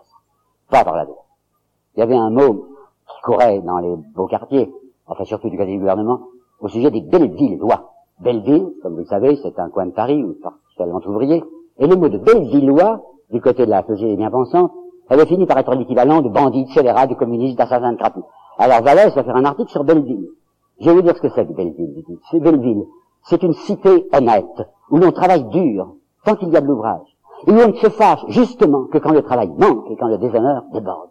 Le travail manque, attention, c'est quelque chose que l'on ne dit jamais quand on veut parler de la commune. Et ça, il faut que je vous le dise avant tout. À savoir que les ateliers parisiens auraient pu rouvrir leurs portes dès que le siège avait cessé, les matières premières commençaient d'arriver. Mais ce qui s'était passé en mars 1848, lorsque la République avait été proclamée, se passe de nouveau en mars 1871, quand le, patronat de Paris refuse d'ouvrir ses ateliers tant que les ouvriers auront une arme dans la main. Un lockout patronal énorme, si bien qu'il y a des masses de chômeurs sur le pavé de Paris, et que de même qu'en 1848, pour entretenir les chômeurs, on avait créé effectivement des ateliers nationaux qui permettaient de leur donner un franc cinquante par jour, de quoi ne pas mourir. De même maintenant, on va conserver la garde nationale. Elle ne sert plus à rien puisqu'il n'y a plus de bataille. Mais elle sert au moins à permettre à ces gens de manger, puisqu'on a un franc cinquante à tous ces chômeurs, plus 75 centimes pour la femme, plus 25 centimes par enfant. Mais comme ces chômeurs, évidemment, ne travaillent pas, puisqu'il n'y a rien à faire, les ateliers sont fermés de côté et du côté national, il n'y a plus rien à faire, ça va permettre à la bourgeoisie réunie à Bordeaux de dire, mais qu'est-ce que c'est que ces paresseux? Des gens qui se font entretenir par l'État, qui nous coûtent abominablement cher, qui coûtent des 7 à 8 millions par jour, alors que ces pauvres gens n'auraient qu'une idée, c'est que les ateliers rouvrent, parce qu'ils ont un franc cinquante par jour à la garde nationale, mais ils auraient tout de même 100 sous par jour, c'était le chiffre à peu près. 100 sous par jour s'ils rentraient dans les ateliers. Les ateliers sont fermés. Vallès, se tournant encore vers la presse d'extrême droite, dit, sur notre honneur, nous vous jurons qu'il ment, ceux qui disent que nous voulons la haine, le pillage et la mort. Nous voulons nous entendre avec vous les yeux dans les yeux. Nous voulons un peu plus de justice. Nous voulons un commencement de justice sociale. Il a supplié le gouvernement de ne pas provoquer Paris. Et justement, le gouvernement n'a qu'une idée, c'est d'obtenir que les Parisiens soulèvent. Parce qu'après, on de dire, on fait de la répression. Le 12 mars 1871, malgré les objurgations de Vallès dans son journal qui s'adressait à la, à l'Assemblée nationale pour dire ne faites pas de gestes inconsidérés. Le 12 mars, l'Assemblée nationale décide la suppression brutale et en 48 heures du moratoire. Ça vous dit rien. Moratoire, c'était 8 août aussi qu'on avait décidé, à savoir les loyers ne sont pas exigibles jusqu'à la paix, et deuxièmement, les effets de commerce seront prorogés jusqu'à une date incertaine. Ben, le 12 mars, essayant, espérant, provoquer une insurrection dans Paris, l'Assemblée nationale décide que le 14 mars, les effets de commerce en retard depuis août vont être payés exigibles immédiatement avec intérêt, et qu'au terme du 15 avril, les loyers en retard depuis le mois d'août vont être payés. Avec quoi? Puisque les gens ne travaillent pas. Et bien Paris ne se soulève toujours pas, si bien que le gouvernement va décider lui-même une opération de force, le fameux 18 mars. Peut-être que dans la nuit du 17 au 18 mars, Thiers va lancer 40 000 soldats dans les rues de Paris, sous prétexte de récupérer des canons qui ne menacent personne, et qu'on a groupé sans garde et sans obus sur l'esplanade de Montmartre. En fait, c'est pour terrifier les Parisiens et pour obliger les ouvriers à remettre leurs armes. Mais vous savez peut-être aussi que le 18 mars au matin, le 88e régiment d'infanterie qui est à Montmartre, il y a qui le général Lecomte dit tirez, tirez ne tire pas, met la crosse en l'air et passe du côté du peuple. C'est la même chose qui se passe avec le 105e, avec le 120e qui sont l'un à Belleville, l'autre aux environs de la Bastille, si bien que Thiers, qui s'est établi au Quai d'Orsay, vous de l'autre côté de la Seine, et qui attend de demi-heure en demi-heure des épêches des généraux, apprend à midi que l'instrument de, de, répression ou de dissuasion qu'il a entre les mains est en train de lui fondre entre les mains, il décide l'après-midi du 8 mars de se retirer sur Versailles. Il exige que tous les fonctionnaires des administrations et des ministères se replient sur Versailles sous peine de révocation. Et on va essayer de retirer ce qu'on peut des troupes parisiennes. Et, obtenant de Bismarck qu'il renvoie les prisonniers rapidement, de constituer à Versailles une puissante armée qui reprendra Paris par le fer et par le feu. Et bien, même à ce moment-là, Vallès continue à dire, il faut s'arranger. Surtout pas de guerre civile. La guerre civile perdrait tout. Et comme c'est un homme qui sait écrire, il dit, deux heures de conversation à coups de canon, et c'est 20 ans d'esclavage dans les faubourgs, et c'est 20 ans de prospérité dans les banques. Donc pas de coup de canon. Dans la semaine qui va suivre, entre le 18 et le 26, Paris va se préparer à élire sa commune. Et toute la question est de savoir ce que le gouvernement va en penser. Or, le 22 mars, poussé par un certain gens d'extrême droite, il y a une manifestation violente qui se dirige contre l'état-major de la garde nationale, il y a des tués, il y a 14 tués dans les rues de Paris, enfin c'est une guerre civile, quoi. Le 24, le vendredi 24 dans l'après-midi, il se passe une chose inouïe, qui est une ruse de M. Thiers, on affiche dans tout Paris un avis signé de l'amiral Cesset qui se déclare envoyé de M. Thiers, disant le gouvernement admet que des élections aient lieu à la commune dimanche prochain 26, et il est d'accord pour revoir la question du moratoire et des lois. Vous n'imaginez pas que ça va être l'atmosphère de Paris le dimanche, le samedi 24 et le dimanche, jour de l'élection le 26. C'est une des choses qu'il faut savoir quand on parle de la commune, à savoir que ces gens qui avaient cru qu'on allait se battre, en fait, le sang allait couler, il avait déjà coulé le mercredi 22, et qui se disent, ah, mais c'est fini maintenant. Mais le gouvernement a compris, ils sont pas si méchants que ça. On va s'arranger.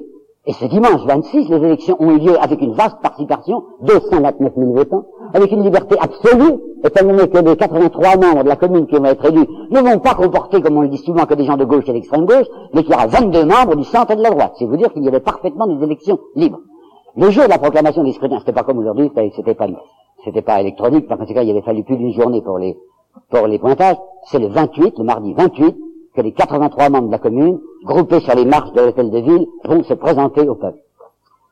Il faudrait que j'essaye, grâce à Valais, de vous rendre sensible que ce qu'a ça a été cet après-midi du 29, du, mardi 28, du mardi 28 mars 1871. Il faisait très beau, le printemps était venu depuis 21 mais c'était un vrai printemps. Les 83 types étaient là, la plupart étaient pauvres gens, vous savez, il y avait trois cordonniers, en fait, même, il n'y avait que 26 ouvriers dans ces 83 membres, enfin, il y avait beaucoup de pauvres gens. Alors il s'était fait le plus beau possible. Ceux qui appartenaient à la garde nationale avaient bien brossé leur uniforme. Ceux qui étaient des civils avaient loué, avaient loué une redingote, un pantalon rayé, enfin être bien promenade devant le peuple, ce qui va permettre à Straffoy de Monteloncourt, que j'ai déjà cité, et qui était là de dire j'ai eu devant moi des gens à peu près lavés et à peu près peignés. C'était simplement le pauvre type qui se faisait convenable, quoi. 300 000 gardes nationaux qui ont défilé, 500 000, dit-on, 400 000, je sais pas, parisiens qui étaient groupés là, sur la place, dite place de ville, place de grève, avec beaucoup de femmes et beaucoup de gosses, parce qu'il y avait une atmosphère de, de Pentecôte, si vous voulez, quoi. Les gens se disaient, ce qu'on n'a jamais cru possible, c'est possible. Maintenant, on va pouvoir élever nos gosses. Maintenant, ces gens là-bas sont pas si mauvais. Il va y avoir une organisation sociale qui va nous permettre enfin de respirer, quoi. Alors, une joie incroyable, les cloches qui sonnaient, on avait mis 100 canons sur les bords de la Seine qui tiraient à blanc toutes les 10 minutes, des salves. Il y a ce qu'on pourrait appeler une illusion lyrique, vous savez, comme Malraux dira plus tard pour la guerre d'Espagne, une illusion lyrique, quoi. Alors Vallès, qui était là, élu par le 15e arrondissement avec son écharpe rouge, dans son article du 29, va dire, j'ai appris par cœur ce début-là, ce ciel quai d'éclair, cette odeur de bouquet, nous voilà vengés de vingt ans de défaite et d'angoisse. Embrasse-moi, camarade, qui a comme moi les cheveux gris. Et toi, Marmot, viens que je t'embrasse aussi. On te l'a sauvé belle, petit. Fils des désespérés, tu seras un homme libre. Là, quand il écrit ça le 29, il ne doute pas que quatre jours plus tard, le 2 avril, le canon de Versailles va commencer à tirer sur Paris c'est la guerre, il comprend bien que tous ses espoirs sont tombés. André Gilles, dont je vous ai parlé, c'est le chapeau. André Gilles dit, plus tard, j'ai suis baladé avec Vallès dans la nuit du 2 au 3. Et il a eu un geste horizontal sur sa gorge pour me dire c'est ma tête, Les membres de la commune vont rester 61 maintenant, parce que les 22 du centre et de la droite, qui s'étaient laissés élire quand ils avaient cru que le pouvoir était d'accord, mais qui se retirent maintenant dès qu'ils savent que M. Pierre a dit je ne reconnais pas ces élections, je les considère comme illégales, ils s'en vont. Il va rester ce qu'on appellerait un parlement croupion, mais tout de même avec une majorité, 61 gars. Ça va durer combien de temps? 57 jours, la commune, pas plus. Il y a des livres qui vous parlent des 73 jours de la commune. C'est pas vrai.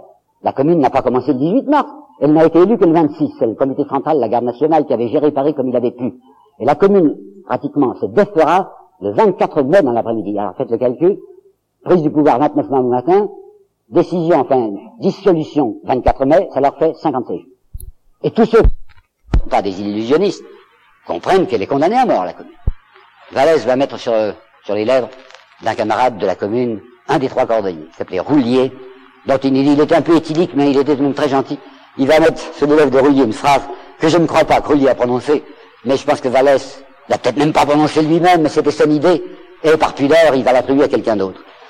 Roulier aurait dit, puisque c'est bien évident qu'on ne pourra pas faire ce qu'on veut, au moins nous allons montrer ce que nous aurions voulu faire. Alors l'idée de la commune, c'est ça. On ne pourra rien faire, mais on va montrer ce que nous voulions. Alors ils vont décider, par exemple, tout de suite, dès qu'ils sont au pouvoir, la séparation de l'Église et de l'État. Pour que l'État soit libre à l'égard des prêtres, les prêtres ne soient plus des fonctionnaires. Ils vont décider aussi que on va s'occuper de l'enseignement. Et ils vont définir un programme que notre troisième République française mettra 50 ans à réaliser, à savoir la gratuité, l'obligation et la laïcité de l'enseignement primaire, et aussi la gratuité dans la toute mesure du possible de l'enseignement secondaire, et des créations d'écoles professionnelles. C'est la première fois qu'on prononçait le nom, ce qu'on appelle aujourd'hui les écoles techniques. Vallès était précisément de la commission de l'enseignement, avec quelqu'un qui vivra beaucoup plus que lui, qui s'appelait Vaillant, et qui deviendra vieux sanglier blanc, qui deviendra un ami de Jaurès. Eh bien, le jour où les Versaillais entreront dans Paris, le 21 mai, c'est justement le jour où on allait inaugurer deux écoles techniques, dont une école pour les filles. Car les communards se disaient, mais pourquoi est-ce que les jeunes filles n'auraient pas le droit aussi à des apprentissages Alors on avait décidé ça. Plafond des traitements des fonctionnaires, 6 000 francs. C'était gros à ce moment-là. Et qu'est-ce qu'ils vont s'attribuer, eux, les membres de la commune ben, Il faut savoir que les ministres de Versailles, les ministres de M. Thiers, se sont accordés 4 000 francs par mois. 4 000 francs par mois. Et sur la proposition de Vallès, les communes ont rendu 300 francs par mois pour nous, 300 francs. On n'est pas là pour faire de l'argent, on est là pour au service de la collectivité. Puis socialement, ils vont faire ce qu'ils vont pouvoir. Ils vont décider que, vous savez timidement, hein, que les ateliers qui ont été abandonnés par les patrons, qui sont maintenant passés du côté de Versailles, on va remettre la gestion de ces, ateliers aux ouvriers eux-mêmes, qui tâchent de se tirer d'affaire avec des techniciens. Et ils veulent tellement pas faire de spoliation qu'il a été décidé dans la loi que quand le patron rentrerait, après la guerre, eh bien, on étudierait avec lui une indemnisation. Vous voyez que ce programme de la commune n'avait rien de bien bouleversant. Ce programme de la commune était un programme de pauvres gens qui étaient presque tous honnêtes, vous savez, de braves types pas très intelligents, qui n'avaient pas de doctrine sociale. Il n'y en avait qu'un, qui avait deux qui avaient des idées. Il y avait Frankel, qui était hongrois, qui même pas naturalisé français, et qui était en rapport avec Marx. C'est le seul marxiste, si l'on peut dire, de la commune, quoique je ne devrais pas dire ça, étant donné que la doctrine de Marx n'est pas encore faite en 71. Et puis il y a Varlin, qui est un ami personnel de Vallès, un ouvrier relieur. Varlin, ça vous dit rien, mais je vous assure, c'est la très grande figure de la commune. Il va être tué, bien entendu, au mois de mai 1871, mais c'était quelqu'un de premier plan. Il faut que je vous parle maintenant, à cause de la conduite de Vallès, du 26 mai.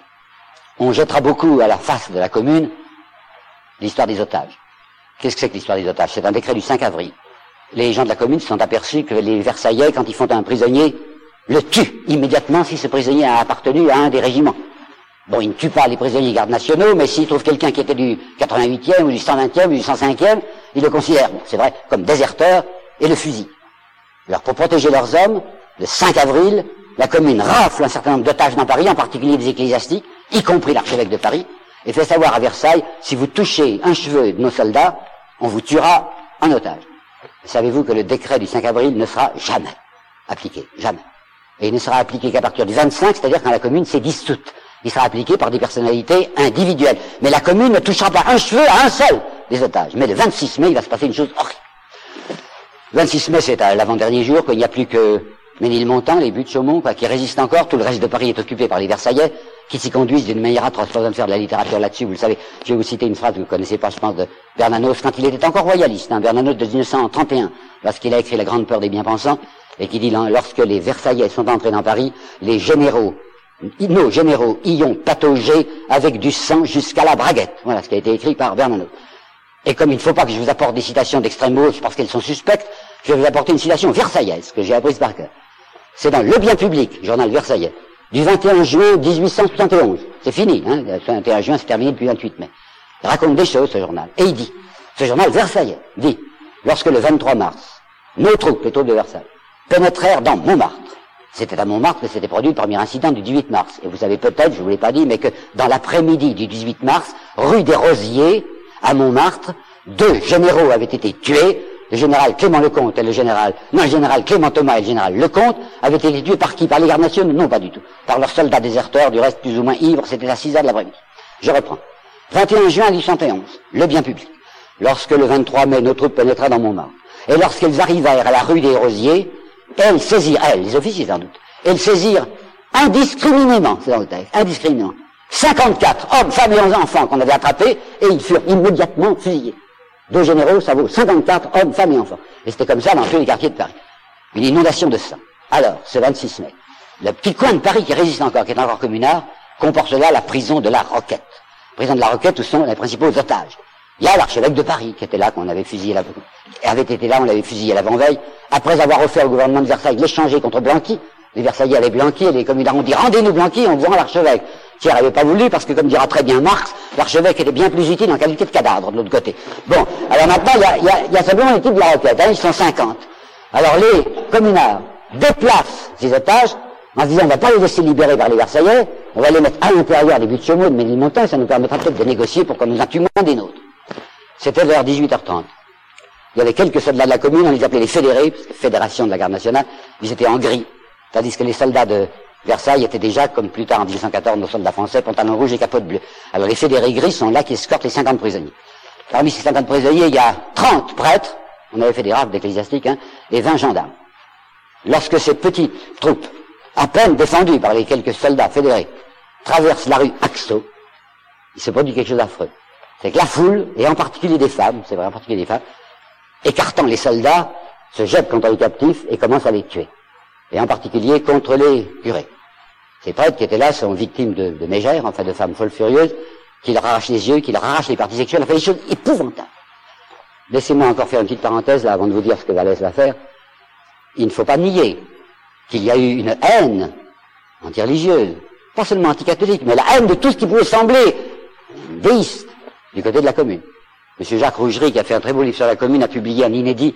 Il avait retrouvé aux archives de Vincennes une lettre d'un garde national breton, du reste, qui écrivait à son père en lisant, d'une manière enfantine mais pathétique, ce chameau de bon Dieu, quand est-ce qu'on pourra le tuer, disait ce garçon. Bon. Eh bien alors, je voudrais vous citer pour vous parler de cette haine viscérale du petit peuple contre les curés, contre l'Église, contre les choses divines. Cette phrase de Bernanos, qui n'est plus là, comme la précédente dans La Grande Peur des Bien-Pensants, mais qui est dans les grands cimetières sous la Lune. Et pour la seconde fois, je parlerai très lentement, parce que je désire que cette phrase entre dans vos esprits tellement il va loin. Être devenu la bête noire des hommes libres et des pauvres, avec un programme comme celui de l'Évangile, avouez qu'il y a de quoi rigoler, disait Bernanos. Eh bien, c'est vrai, ils étaient devenus la bête noire des hommes libres et des pauvres. Alors, Vallès qui est là, avec sa ceinture rouge, d'habitude, il la mettait pas.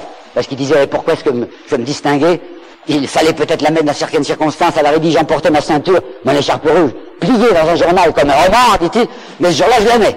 Mets pour intervenir. Avec quatre, trois autres camarades. Varlin, hein, Cournet, pas Courbet, hein, Cournet, Avrial. Tous les quatre qui sont membres de la commune et qui assistent à cette chose épouvantable avec l'égorgement de ces captifs, se jettent sur la foule et disent, faites pas ça. On nous dit de l'autre côté que vous êtes des monstres, mais vous allez vérifier ce qu'on dit. Et Vallès dit, j'ai vu dans la manifestation un vieux type que je connaissais, un militant d'extrême gauche, barbe blanche.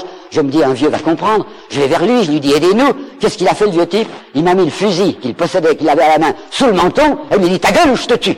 Alors Vallès a été bousculé par cette foule, les quatre types sont impuissants, et ils assistent à ce massacre sans nom.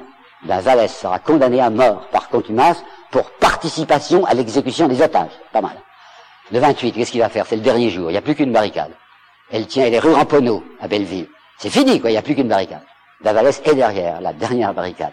Alors que beaucoup de types de la commune, un peu malins, se sont dispersés dans la nature quand ils ont vu que ça tournait mal. Lui, il est là jusqu'au bout. Alors comment est-ce qu'il s'en tire? Ben, il s'en tire par astuce et par chance. Dès que la barricade est prise, il sauve, il court dans les rues adjacentes. Il voit à un moment une blouse, qui était probablement une blouse de pâte plâtrier. Il passe vite cette blouse, et comme il a trouvé ou volé un képi, un képi à ce moment-là, de la Croix-Rouge, képi avec la Croix-Rouge, il peut se faire passer pour un infirmier.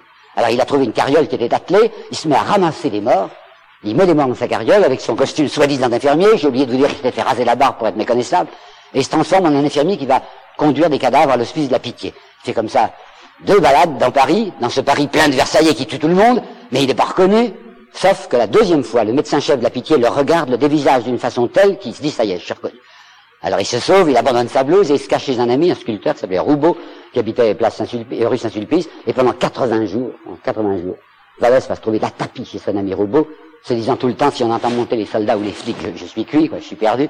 Le 28 au soir, il écrira une lettre à sa mère, qui est une lettre d'adieu, c'est terrible, Vallès va parler à sa mère de tes saintes lui dit-il, parce qu'il croit que c'est la dernière fois. Il va s'en tirer, il va pouvoir s'enfuir en Angleterre, traversant la Belgique après 80 jours, et là, c'est le commencement de l'exil. Il n'a pas le son. Or, il pouvait être riche. À la fin de l'année 70, un ami à lui qui s'appelait Caillebot, qui est un jeune homme, un célibataire, tuberculeux, très riche, avait disposé de sa fortune, quoi, dans ses testaments, et avait mis 52 000 francs pour Valais. Le testament n'avait pas été attaqué, mais les 52 000 francs étaient chez un notaire, qui, pour échapper à l'investissement, avait quitté Paris, si bien que scellé à l'appartement. Vallès, membre de la commune, aurait pu faire sauter les scellés et prendre cet argent que personne ne lui contestait, qui était pour lui. Mais il s'était dit, si je fais ça, je le ferai en qualité de membre de la commune. Quelqu'un qui ne serait qu'un citoyen privé ne pourrait pas le faire, donc ce serait une concussion de ma part. Alors il avait laissé les 54 000 balles qui lui appartenaient, il était parti avec rien à Londres. Il va, il va crever, enfin, Londres, ça va être affreux. Puis vous savez bien que souvent, ces exilés ne s'entendent pas. C'est le radeau de la Méduse, dit-il. Par exemple, Vermersch va se battre, physiquement se battre, dans les rues de Londres, sous le regard ironique des cobs avec un autre Français. Vallès dira, avant d'entrer dans un restaurant, on se hausse sur la pointe des pieds pour regarder par-dessus le rideau pour voir qui y a. et selon qu'il y a celui ou celui-là, on n'entre pas. Ou bien, dit-il, on se passe la moutarde à travers la table d'un air hostile, ou, bande d'exilés abrutis, on se bat les flancs pour essayer de rire. Quel accablement Il y a son ami Arthur Arnaud qui, lui, s'est caché à Locarno. Il lui écrit, nous avons plus devant nous que des années béantes. C'est vrai, vous savez, il y a de quoi avoir non seulement les bras cassés, mais le cœur qui crève. En pensant que ça avait été le 28 avril, quand le printemps sentait le miracle. Et que maintenant c'est fini, enfin, tous les fameux espoirs sont, sont morts. Il y a un copain qui a trouvé moyen de passer en Amérique du Sud, qui lui écrit en disant, écoute, je peux pas te payer le voyage, mais si tu peux emprunter l'argent, viens, parce qu'il y a des spéculations à faire sur les terrains, tu vas voir. Il a envie, il a envie, Valaise. Puis il se dit, c'est pas bien, hein. Moi, j'ai eu la chance au moins de pas me faire tuer. Mais il y a les camarades, il y a les témoins qui se sont fait tuer, quoi. Il y a Verlin, Varlin, il y a, il y a Millière, il y a de l'Écluse, il y a Florence, il y a Duval. Je peux pas aller faire de l'argent en Amérique du Sud. Il y a un ami à lui, Hector Malo, je sais pas si vous dit quelque chose, qui a écrit Sans famille, et qui, politiquement, était tout à fait le contraire de Vallès, mais qui l'aimait bien. Qui lui dit à Vallès, écoute, la situation française a un peu changé à la suite du 16 mai, ça vous dit pas grand-chose, le 16 mai 77, le président de la République, MacMahon, avait essayé de faire un coup de force et les républicains avaient fini par le renverser. Alors il y a un peu plus de liberté. Hector Malo dit à Vallès, écoute, si tu veux m'envoyer des papiers, bien sûr tu peux pas les signer, puisqu'il était condamné à mort par contumace. Mais si tu signes d'un autre nom, je te ferai passer tes papiers dans la presse radicale, dans le siècle, dans le radical, ça te fera un peu d'argent. Il est bien content, Vallès, il envoie les articles à Malo, et il a même l'idée de faire une espèce de belle série qui serait une fresque, dit-il, sur la condition, le drame du prolétariat français entre 1848 et 1871. Sujet dangereux. Il envoie ça, et Malo lui dit, oh, tu sais, le journal Le Siècle, la boîte radicale, il trouve que tu vas bien fort, enfin, il te demande des atténuations. Alors ce Vallès, qui a pas le sou, hein, et qui attend désespérément de pouvoir imprimer à Paris, quand on lui demande une atténuation, il refuse avec la dernière violence. Et il dit, je ne reculerai pas d'une semelle.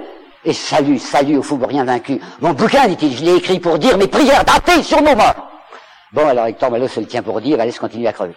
Mais voilà que tout de même, en juillet 1880, les gouvernants décident de faire une amnistie, un beau geste, et il rentre à Paris au milieu de juillet 1880.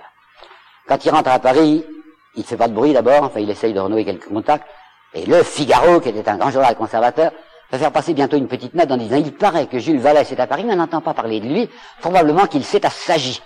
Et Vallès va riposter par un vers de Victor Hugo, trop peu connu encore, où Victor Hugo ironiquement disait le devoir des lions est de vieillir tout tout. Vous savez, quand on est jeune, tant mieux, mais à la fin, quand on est vieux, on est du Hamel, enfin gentil, quoi. Le devoir des lions est de devenir tout tout, dit-il. Alors, ne vous y fiez pas, beaux messieurs, dit-il. Et voilà qu'il va relancer son cri du peuple, parce qu'un professeur de médecine, professeur Gebhardt, passionné de Vallès et d'extrême gauche, et très riche, va lui donner l'argent nécessaire pour relancer le cri du peuple. Vallès, en 1883, reparaît sur la place de Paris comme militant républicain. Il va attaquer les opportunistes.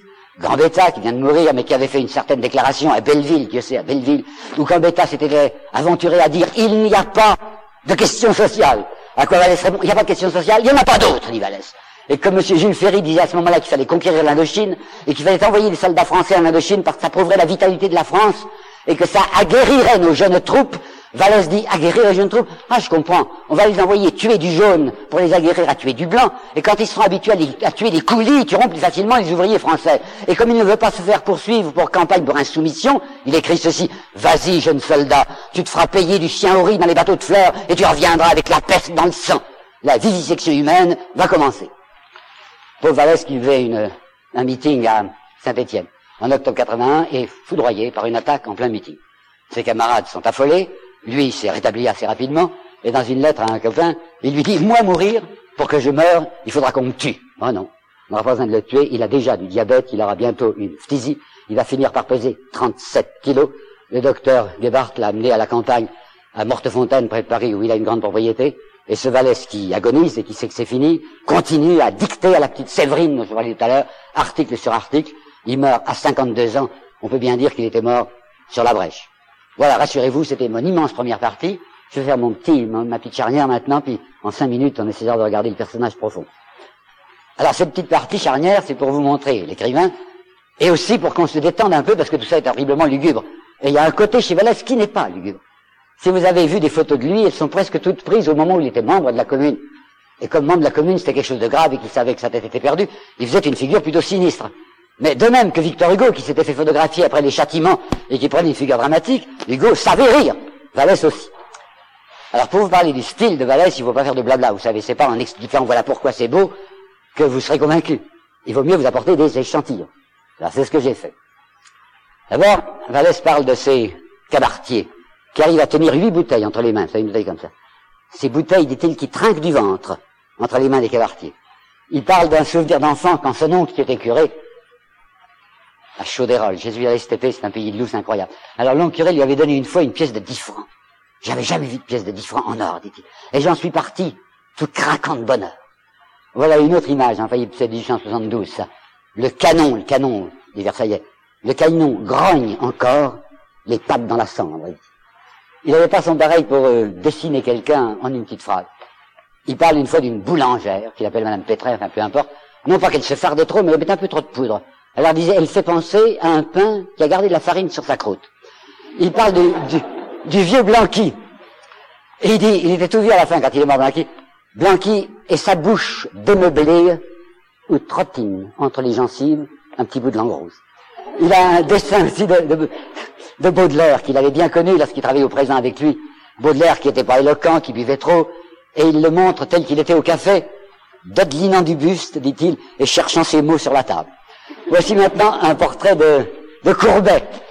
Le Courbet, vous savez, le barbu, quoi, le dessinateur, type qui a détruit la colonne, Paris. Désordonné et patient. Bûcheur et soifard. Parlant avec toutes sortes de modulations et de circonflexes, et d'énormes pétarades de rire dans sa barbe qui essuyait en fuite d'un revers de main. Je voudrais vous citer maintenant une phrase que j'adore, mais je ne fais pas de commentaire. Je vous prie de faire attention et à la sonorité et à la construction de la c'est un souvenir du temps où il était pion là-bas au lycée de Caen. Et voilà comment ça se présente la phrase. L'aumônier rentre vite comme si les péchés l'appelaient. Mais c'est pas ça qui est marrant. Hein, L'aumônier rentre vite comme si les péchés l'appelaient. Et, traversant la cour où le proviseur parle avec cet homme, il leur fait au passage, avec un sourire mécanique et blanc, un grand salut. C'est tout. Alors maintenant, je vais vous montrer le, le, genre, le genre humour chez lui. Trois petites choses. Il y en a une que vous connaissez si vous avez lu l'enfant, mais peut-être que tout le monde l'a pas lu. Et puis j'ai envie de la raconter. Alors c'est l'histoire de Vallès quand il se souvient des leçons de philosophie où le professeur lui expliquait les preuves de l'existence de Dieu. Là il dit, on écoutait guère, pourtant c'était un gentil professeur, je trouve qu'on n'écoutait pas, quoi. Et le meilleur élève de la classe s'appelait Badigeau. Alors le professeur a fait un jour un bon cours, il s'est bien expliqué, énumérant les preuves évidentes de l'existence de Dieu. La cloche n'avait pas encore sonné, il restait deux, trois minutes. Alors le professeur se penche, les bras croisés, regarde Badigeau, qui était le meilleur élève, et lui dit, alors Badigeau, résumons-nous, hein. Quelles sont les preuves de l'existence de Dieu? Badigeau ou bien n'a rien écouté ou bien ça n'intéresse pas. Et il fait ce que j'ai vu, moi, professeur, faire à de grands élèves, vous savez, ça, ça, il regarde au plafond, chercher l'inspiration qui vient pas. Or, un petit salaud qui s'appelait Rafouin avait envoyé au plafond une boulette de papier sous laquelle pendait un petit bonhomme. Alors, il y a Rafouin qui dit, ah oui, monsieur, il y a un bonhomme là-haut. À ce moment-là, la cloche sonne, et le professeur de philosophie va trouver le proviseur qui est dans la cour, il dit, monsieur le proviseur, il vient de se passer une bien bonne, pas je parlais aux enfants de l'existence de Dieu.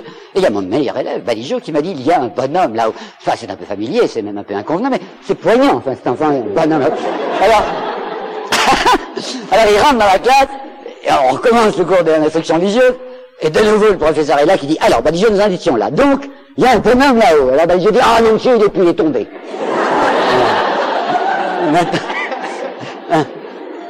il y a un un chef-d'œuvre d'humour noir qui tient en une phrase, mais c'est vraiment d'humour noir. Hein. C'est donc Vallès qui se rappelle que son père le battait, et il dit, quand mon père m'a beaucoup battu, il a chaud. Alors je me traîne vers la fenêtre et je la ferme pour qu'il n'attrape pas de courant d'air. C'était, c'était un garçon, comme il le disait lui-même, je tiens par, la plante des pieds à la, racine des champs, dit-il. Il aimait beaucoup la, la campagne. Un camarade raconte que se promenant avec Vallès, il le voyait arracher des touffes d'herbe et se les mettre sous le nez, se grisant, dit-il lui-même, de cette odeur de prairie et de rivière.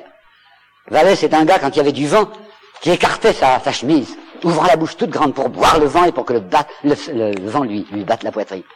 C'était un, un goinfre, c'est peut-être pour ça qu'il a eu du diabète. Et il était spécialiste des haricots rouges au vin rouge, c'est effrayant.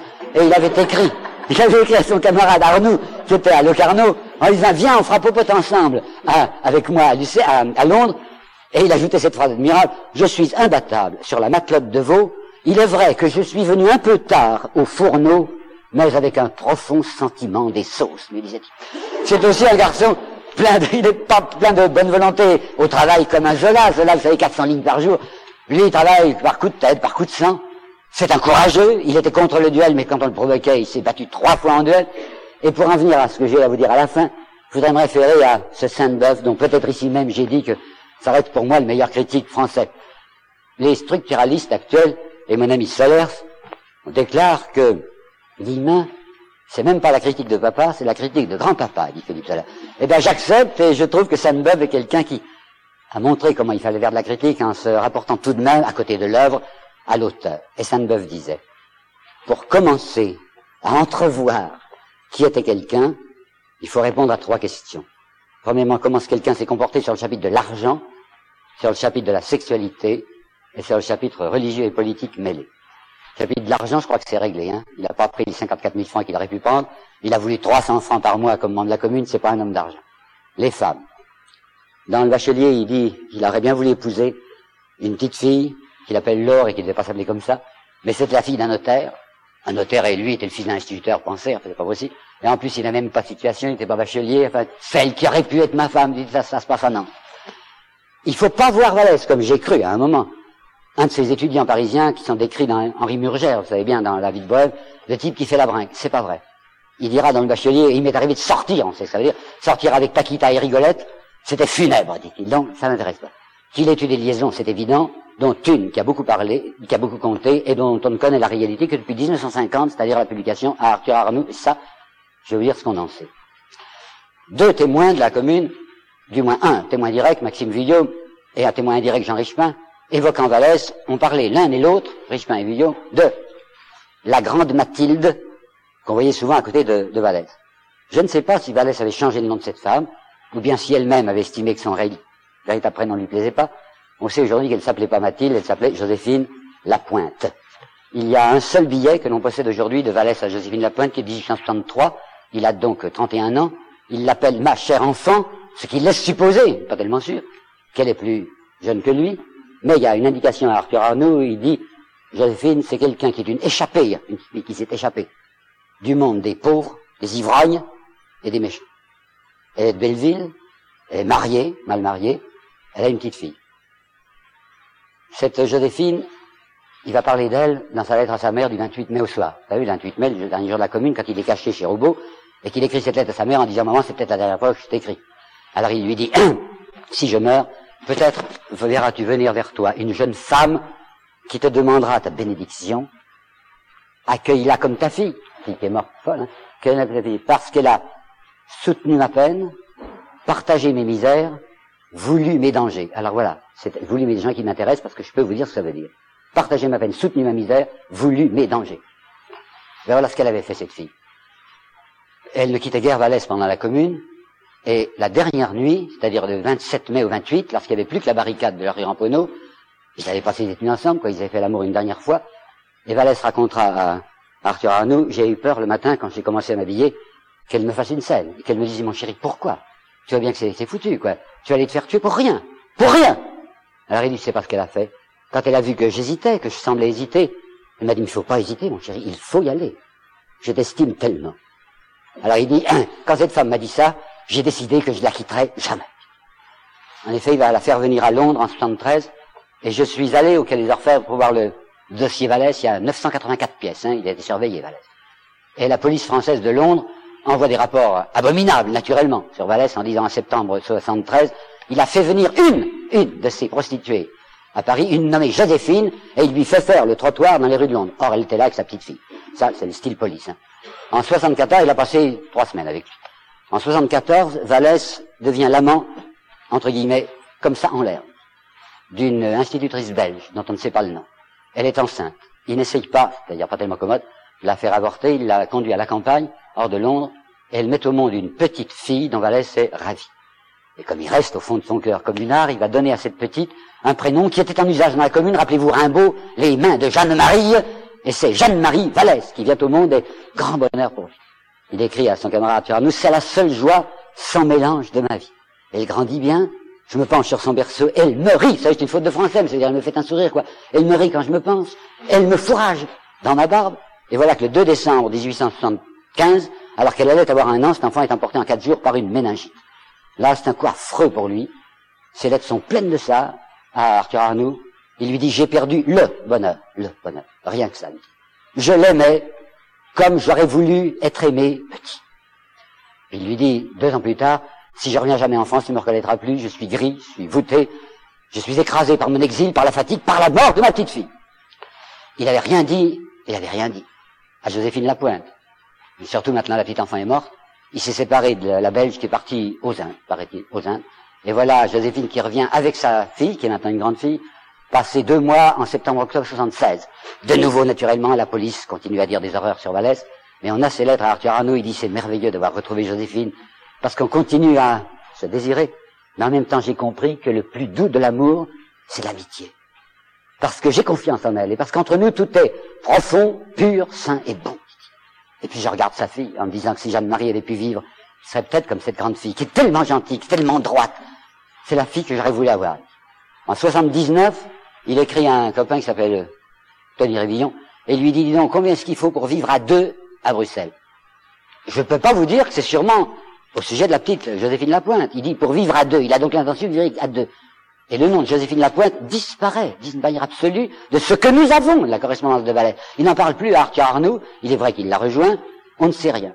Est-elle morte? L'a-t-il finalement lâché Ou elle? Je n'en sais rien.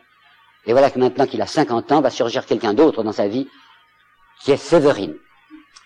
Séverine a une grande notoriété, je l'ai vu moi, mais c'était 1924, je veux dire qu'entre 1924 et 1883, elle avait un peu changé. Il y avait des photographies d'elle en 83-85, elle a fait pas mal de bouquins, elle était merveilleuse cette fille. Elle avait donc 25 ans à ce moment-là, cheveux blonds, yeux bleus, enfin étonnante. Et elle s'appelait Montrobert, euh, non, elle s'appelait Caroline Rémy. Puis elle avait été mariée très jeune à un nommé Montrobert, elle était Madame Montrobert. Puis ça n'allait pas avec son mari, elle était devenue la maîtresse de Gebhardt. Gebhardt, c'est professeur de médecine, dont elle avait un enfant. Et elle espérait le divorce, qui bientôt va arriver, 1884, je crois, pour pouvoir épouser Gebhardt. C'est Gebhardt qui l'a mis en rapport, elle, sa maîtresse, avec Vallès. Alors naturellement, la police va mettre, le professeur Gebhardt est, une, est d'un libéralisme incroyable, non seulement il donne de l'argent à Vallès, mais il lui donne aussi sa maîtresse. Or, c'est faux. Nous avons maintenant tous les petites lettres, les petits billets qui s'écrivaient, puisqu'ils habitaient tous les deux Paris. Et il n'y a rien dans ces billets qui ne soit de l'ordre de l'affection. Filiale tendresse, dira-t-elle plus tard.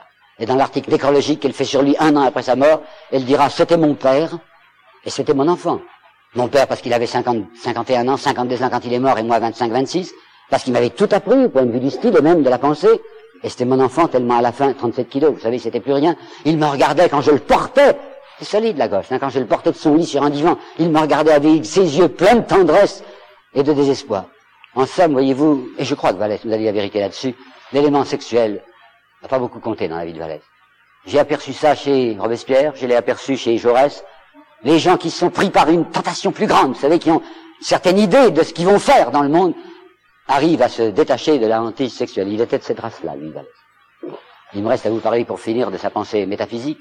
Ben, naturellement, il avait été élevé dans la religion catholique, comme tous les petits-enfants de l'époque. Sa mère était très pieuse, très superstitieuse surtout. Il dit, je me rappelle, quand j'avais 12 ans, j'allais tout joyeusement avec elle au reposoir du jeudi saint, porter des rôles. Et puis il avait suivi l'itinéraire intellectuel d'à peu près toute la jeunesse intellectuelle française. Cinq minutes, cinq minutes. Toute la jeunesse intellectuelle française de l'époque, comment voulez-vous que les étudiants n'écoutassent pas les maîtres, c'est-à-dire euh, Renan, tel, Littré, fait, qui expliquait que les fables du christianisme étaient détruites par le, par le progrès scientifique. Ajoutons qu'un garçon comme Vallès, qui, à 20 ans, était extraordinairement fixé du côté des idées républicaines, ne pouvait qu'avoir eu une indignation du comportement de l'Église catholique en France. Personne n'avait forcé, le gouvernement n'avait rien demandé. L'archevêque de Paris, le 1er janvier 1852, c'est-à-dire moins d'un mois après le coup d'État de décembre, personne ne l'avait forcé à chanter un tédéum. Il l'a fait parce qu'il trouvait ça excellent. Un tédéum sur quelqu'un qui n'était pas seulement un président de la République par jure, mais qui était aussi un assassin, puisque Napoléon III avait ouvert le feu, vous savez, indiscriminément, lui aussi, sur les boulevards. Eh ben, il y avait de quoi briser entre Vallès et l'Église catholique d'une manière irrémédiable. Mais ce qui m'intéresse beaucoup, c'est les raisons plus profondes, pas seulement politiques, mais métaphysiques, que Vallès avait de se séparer de cette pensée religieuse. C'est le problème du mal. Laissez-moi vous dire deux, trois choses un peu plus personnelles à ce propos. J'étais très lié avec euh, Claudel, que j'aimais bien, et un jour, ce fameux catholique monolithique, sous les arbres de sa propriété de Brangue, m'avait dit, probablement parce que nous étions seuls, il n'y a qu'un problème auquel je ne sais pas répondre, c'est l'existence du mal. Quand on nous dit, oh ben c'est la pas faute de Dieu, c'est la faute des hommes. Oui, ben alors, et les inondations et les tremblements de terre, c'est la faute des hommes. Alors comment penser qu'il peut y avoir un Dieu tout-puissant et bon devant une humanité souffrante au point où elle l'est? Ça, c'est Claudel. Hein. Et puis il y a deux, trois ans, je crois, l'abbé Pierre a fait un petit bouquin admirable tout petit qui s'appelle La fin, Ephraim. La fin interpelle l'Église, dans laquelle, avec l'honnêteté qui est la sienne, L'abbé Pierre dit, je m'énerve de voir ces réponses des théologiens qui croient répondre, qui font semblant de répondre sur le problème du mal, alors qu'il n'y a pas de réponse, disait l'abbé Pierre, et qu'il n'y a, pas d'autre réponse qu'un pari dans le noir, une option qu'il a faite, que je fais aussi. Alors lui, Vallès, il est furieux. Vous allez voir, cet homme qui a traversé les fous est fasciné, obsédé par les fous et les folles. Il est rentré à Paris en 80, il va mourir en 85, il est allé plusieurs fois dans les hospices de fous pour les regarder. Parce que ça lui paraît particulièrement terrifiant. Surtout les femmes folles, probablement à cause de sa sœur. Et il dit un jour, c'est peut-être à la Salpêtrière, qu'il avait vu une femme, encore belle, qui appelait au secours parce que on voulait lui passer la camisole de force, et qui s'était jetée à quatre pattes, en fonçant sa tête dans le sable comme un groin. Et il dit, quand je pense que les bonnes petites religieuses arrivent là à côté de ces femmes pour leur parler du petit Jésus et de la Providence, alors il écrit, comment ces désespérées et ces effrayantes n'arrachent-elles pas leurs sabots pour les assommer? Il a voulu aller au plateau de Satori. Ça vous dit pas grand-chose, le plateau de Satori, c'est là où le tribunal militaire de Versailles exécutait ceux qu'on avait vu prendre. Capitaine Rossel, sergent Bourgeois, Ferré, ils ont été fusillés là. Hein. Alors Vallès est allé faire son pèlerinage tout seul. C'était en juillet 85. Tout seul. Et parce qu'il était tout seul, il a osé faire quelque chose qu'il n'aurait pas fait devant un camarade. Il dit, ce poteau de Satori, c'était notre crucifix à nous. Hein. C'est là où nos morts avaient été tués. Il faisait très beau, il y avait un petit peu de vent qui, qui remuait, qui remuait l'herbe, il y a même mis six soleil. Alors comme personne ne pouvait me voir, j'ai serré le poing, je l'ai levé contre ce grand ciel bête, où rien ne criait contre les horreurs qui s'étaient, s'étaient passées là. Mais le même Vallès qui est dans cet état de fureur, va écrire en 1884 un article pour s'opposer à la destruction de la croix qui est au-dessus du Panthéon. La municipalité radicale de Paris disait il faut scier cette croix. Le Panthéon n'est plus une église, maintenant c'est le Panthéon. Et Vallès va dire non, non, n'y touchez pas. Au moins c'est une cible, dit-il. Puis après avoir dit au moins c'est une cible, il dit mais il y a des gens que ça console. Alors, il y a un camarade qui meurt, qui s'appelle Leclerc. Et Vallès, dans son article nécrologique, dit Leclerc, t'es parti. Alors toi, tu sais le mot du grand secret. Et figurez-vous que le dernier article que Séverine fera sur lui, juste un an après sa mort, s'appelle Le dernier copain de Gilles Vallès. Et le dernier copain de Gilles Vallès, c'est un curé. C'est pas croyable quand il était là sous les arbres de Mortefontaine, qui était la propriété de Gebhardt, où il avait ses 37 kilos, vous savez, on le portait sur la chaise longue, il s'était, voulait voir personne, sinon un petit vicaire des environs qui lui plaisait bien. Et quand il lui donnait des rendez-vous, et quand le vicaire tardait à venir, Séverine dit, il m'envoyait toujours au portail pour me dire, il vient le copain, il vient. C'est tout, je vous donne que ça. Maintenant, je voudrais en une minute, enfin trois minutes, essayer de vous dire ce que je crois qu'il y avait tout au fond, ce qu'il avait déclenché, Vallès. Mais je crois que ce qu'il avait déclenché Vallès, c'est qu'il n'a pas pu supporter de voir ses parents, parce qu'ils étaient pauvres, humiliés par les gens de bien. Il y a deux détails qui, à mon sens, vont très loin. Il raconte comme quelque chose avec un coup de couteau qu'il n'a jamais oublié que, quand il était en classe de philo, il a vu dans la cour le proviseur qui donnait un tout petit coup de coude à un collègue professeur quand le père Vallée entrait avec son pantalon de casimir et sa redingote rapiécée. Et comme il a vu le proviseur se moquer avec l'autre professeur du papa, parce que le papa était mal habillé, ça, ça l'a déchiré. Hein.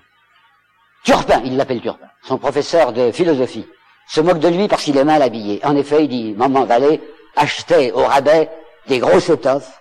Elle me faisait elle-même mes vêtements, elle savait pas faire, alors j'étais habillé drôlement. Hein. Je vois qu'à travers moi, c'est de ma mère qu'il veut faire rire, et je le déteste. Il dit encore quand j'étais petit, il y a que les pauvres qui étaient gentils avec moi. Il y avait le cordonnier Vincent, il y avait l'épicier Fabre, puis il y avait mon oncle, du côté de sa mère, je crois, mon oncle Joseph, qui était un, un charpentier, un menuisier, l'établi était toujours plein de copeaux, ça sentait bon les copeaux, il m'en jetait des poignées à la tête. Et il dit, il avait toujours des copains, donc Joseph, qui venaient parler avec lui, l'épaule contre la porte, les mains dans les poches et la cigarette aux lèvres. Et tout ça, j'étais bien avec eux. Je me rappelle, il dit encore que Kérichbourg, il habitait à Nantes, qui est un quartier déjà assez bien, on voyait parfois passer, dit-il, des pauvresses traînant leurs gosses par le poignet, pas par la main, par le poignet. Et il rappelle aussi qu'un jour, un jour d'été, où les fenêtres étaient ouvertes parce qu'il faisait chaud, il y avait un ouvrier à qui on avait coupé le bras, un accident, quoi, qui sortait de l'hôpital, et qui était venu dans ce beau quartier en criant comme ça, pour avoir des sous. Ma femme a faim! Voilà, se dit peut-être que c'était pas sa femme, peut-être qu'il avait envie de boire, mais enfin, c'était qu'il avait plus de bras droit, alors à ce moment-là, il n'y avait pas d'indemnité, hein. Mais les fenêtres se fermaient, parce que c'était pas convenable que ce type pousse ce cri. Si bien que ce cri désespéré n'avait pas plus d'écho, dit-il, que le meuglement d'une bête dans un pré, ou le cri d'un jet dans un arbre, et moi, ça m'avait secoué de la plume des pieds à la racine des cheveux. Et quand, quand je pense que chaque année, à la distribution des prix, je voyais Monseigneur au centre, le général à droite, le préfet à gauche, et tout ça galonné d'or, teinté de violet, panaché de blanc, je me disais toujours sur quoi ils sont assis, ces messieurs. Ils sont assis sur le parti qui saigne sur les bataillons sans cesse foudroyés et sans cesse renaissants de la misère. Il avoue encore, je suis pas un intellectuel. J'ai pas lu Marx. Je sais même pas bien ce que c'est Louis Blanc. Parce que les idées, moi, ça va pas bien. Mais ce que je sais, c'est que viscéralement et fondamentalement, je serai toujours, dit-il, du côté où j'entendrai crier Vive la République. Et quand j'avais 18 ans et que je lisais l'histoire de la Révolution de Michelet et que j'entendais battre le, le, tambour républicain dans les faubourgs, cette musique-là, elle tirait directement sur mon cœur. Si bien que d'une manière absolument gratuite, absolument farouche, par un parti pris, je serai toujours du côté de ces gens-là, même comme ils ont tort, parce qu'on leur en a trop fait. Oh, il ajoute, il suffit qu'un jour le pain manque. Et je veux pas jeter la pierre à ceux qui nous ont abandonnés. Oh, je sais très bien ce qu'il veut dire. Parce qu'il pense à ce qu'il a fait à 25 ans. Le pain manquait, vous savez, quand il avait trahi. Mais il dit, moi, j'ai été sauvé parce que j'ai une chance. Il y avait au fond de moi une espèce de, de sale petite voix, comme un locataire inexpugnable. Vous savez, la, la small voice, qui disait, fais pas ça, mon gars, hein, fais pas ça, mon. Alors quand je pense que Claudel a parlé un jour de cette intention en nous, vers la hauteur, que nous avons tous misérablement sabotée, mais qui parle pour lui, le père Claudel, parce que j'ai pas l'impression que lui, Valès, il a saboté ce grain de comme vous voudrez, ou cette semence de feu qui était au fond de lui. Finalement, il y a été fidèle. L'abominable Brunetière dont je parlais au début, je boucle mon texte comme ça. Brunetière disait, ouvrez les œuvres de Valès. Vous n'entendrez qu'un unique accent, l'accent de la convoitise. Cet homme n'a jamais rien aimé. Ben, je ne sais pas s'il n'a rien aimé, mais je sais qu'il a réussi à se faire aimer, c'est là-dessus que je vais finir. Dans l'article, un an après, que Séverine lui a consacré, elle a raconté ce qui s'était passé le 15 février. Il était mort le 14 février, 77 boulevard Saint-Michel, dans l'appartement splendide des Gebhardt. Alors le professeur Gebhardt avait fait passer une note dans les journaux le 15 au matin, disant que le corps de Vallès serait exposé dans son salon et que n'importe qui serait admis à entrer. Alors j'ai voulu faire une vérification pour savoir si Séverine n'avait pas menti. J'ai regardé la presse du 17 16 et 17. Et j'ai vu que c'était vrai. Il y avait un mouvement extraordinaire qui s'est passé dans Paris et qu'on peut dire que, tout Belleville était descendu. Des foules de gens sont venus pour passer devant le corps de Vallès, 37 kilos, hein, pauvre qui était là sur, sur son drap. Alors il y a des marchands de immortel rouge, vous savez, la petite fleur socialiste, qui vendaient la petite fleur un sou, là devant le 77. Et tout le monde achetait la petite fleur à un sou. Et les 15 ou 20 000 personnes qui sont passées lançaient la petite fleur. Si bien, dit Séverine, qu'à la fin de la journée, le drap était devenu un drapeau.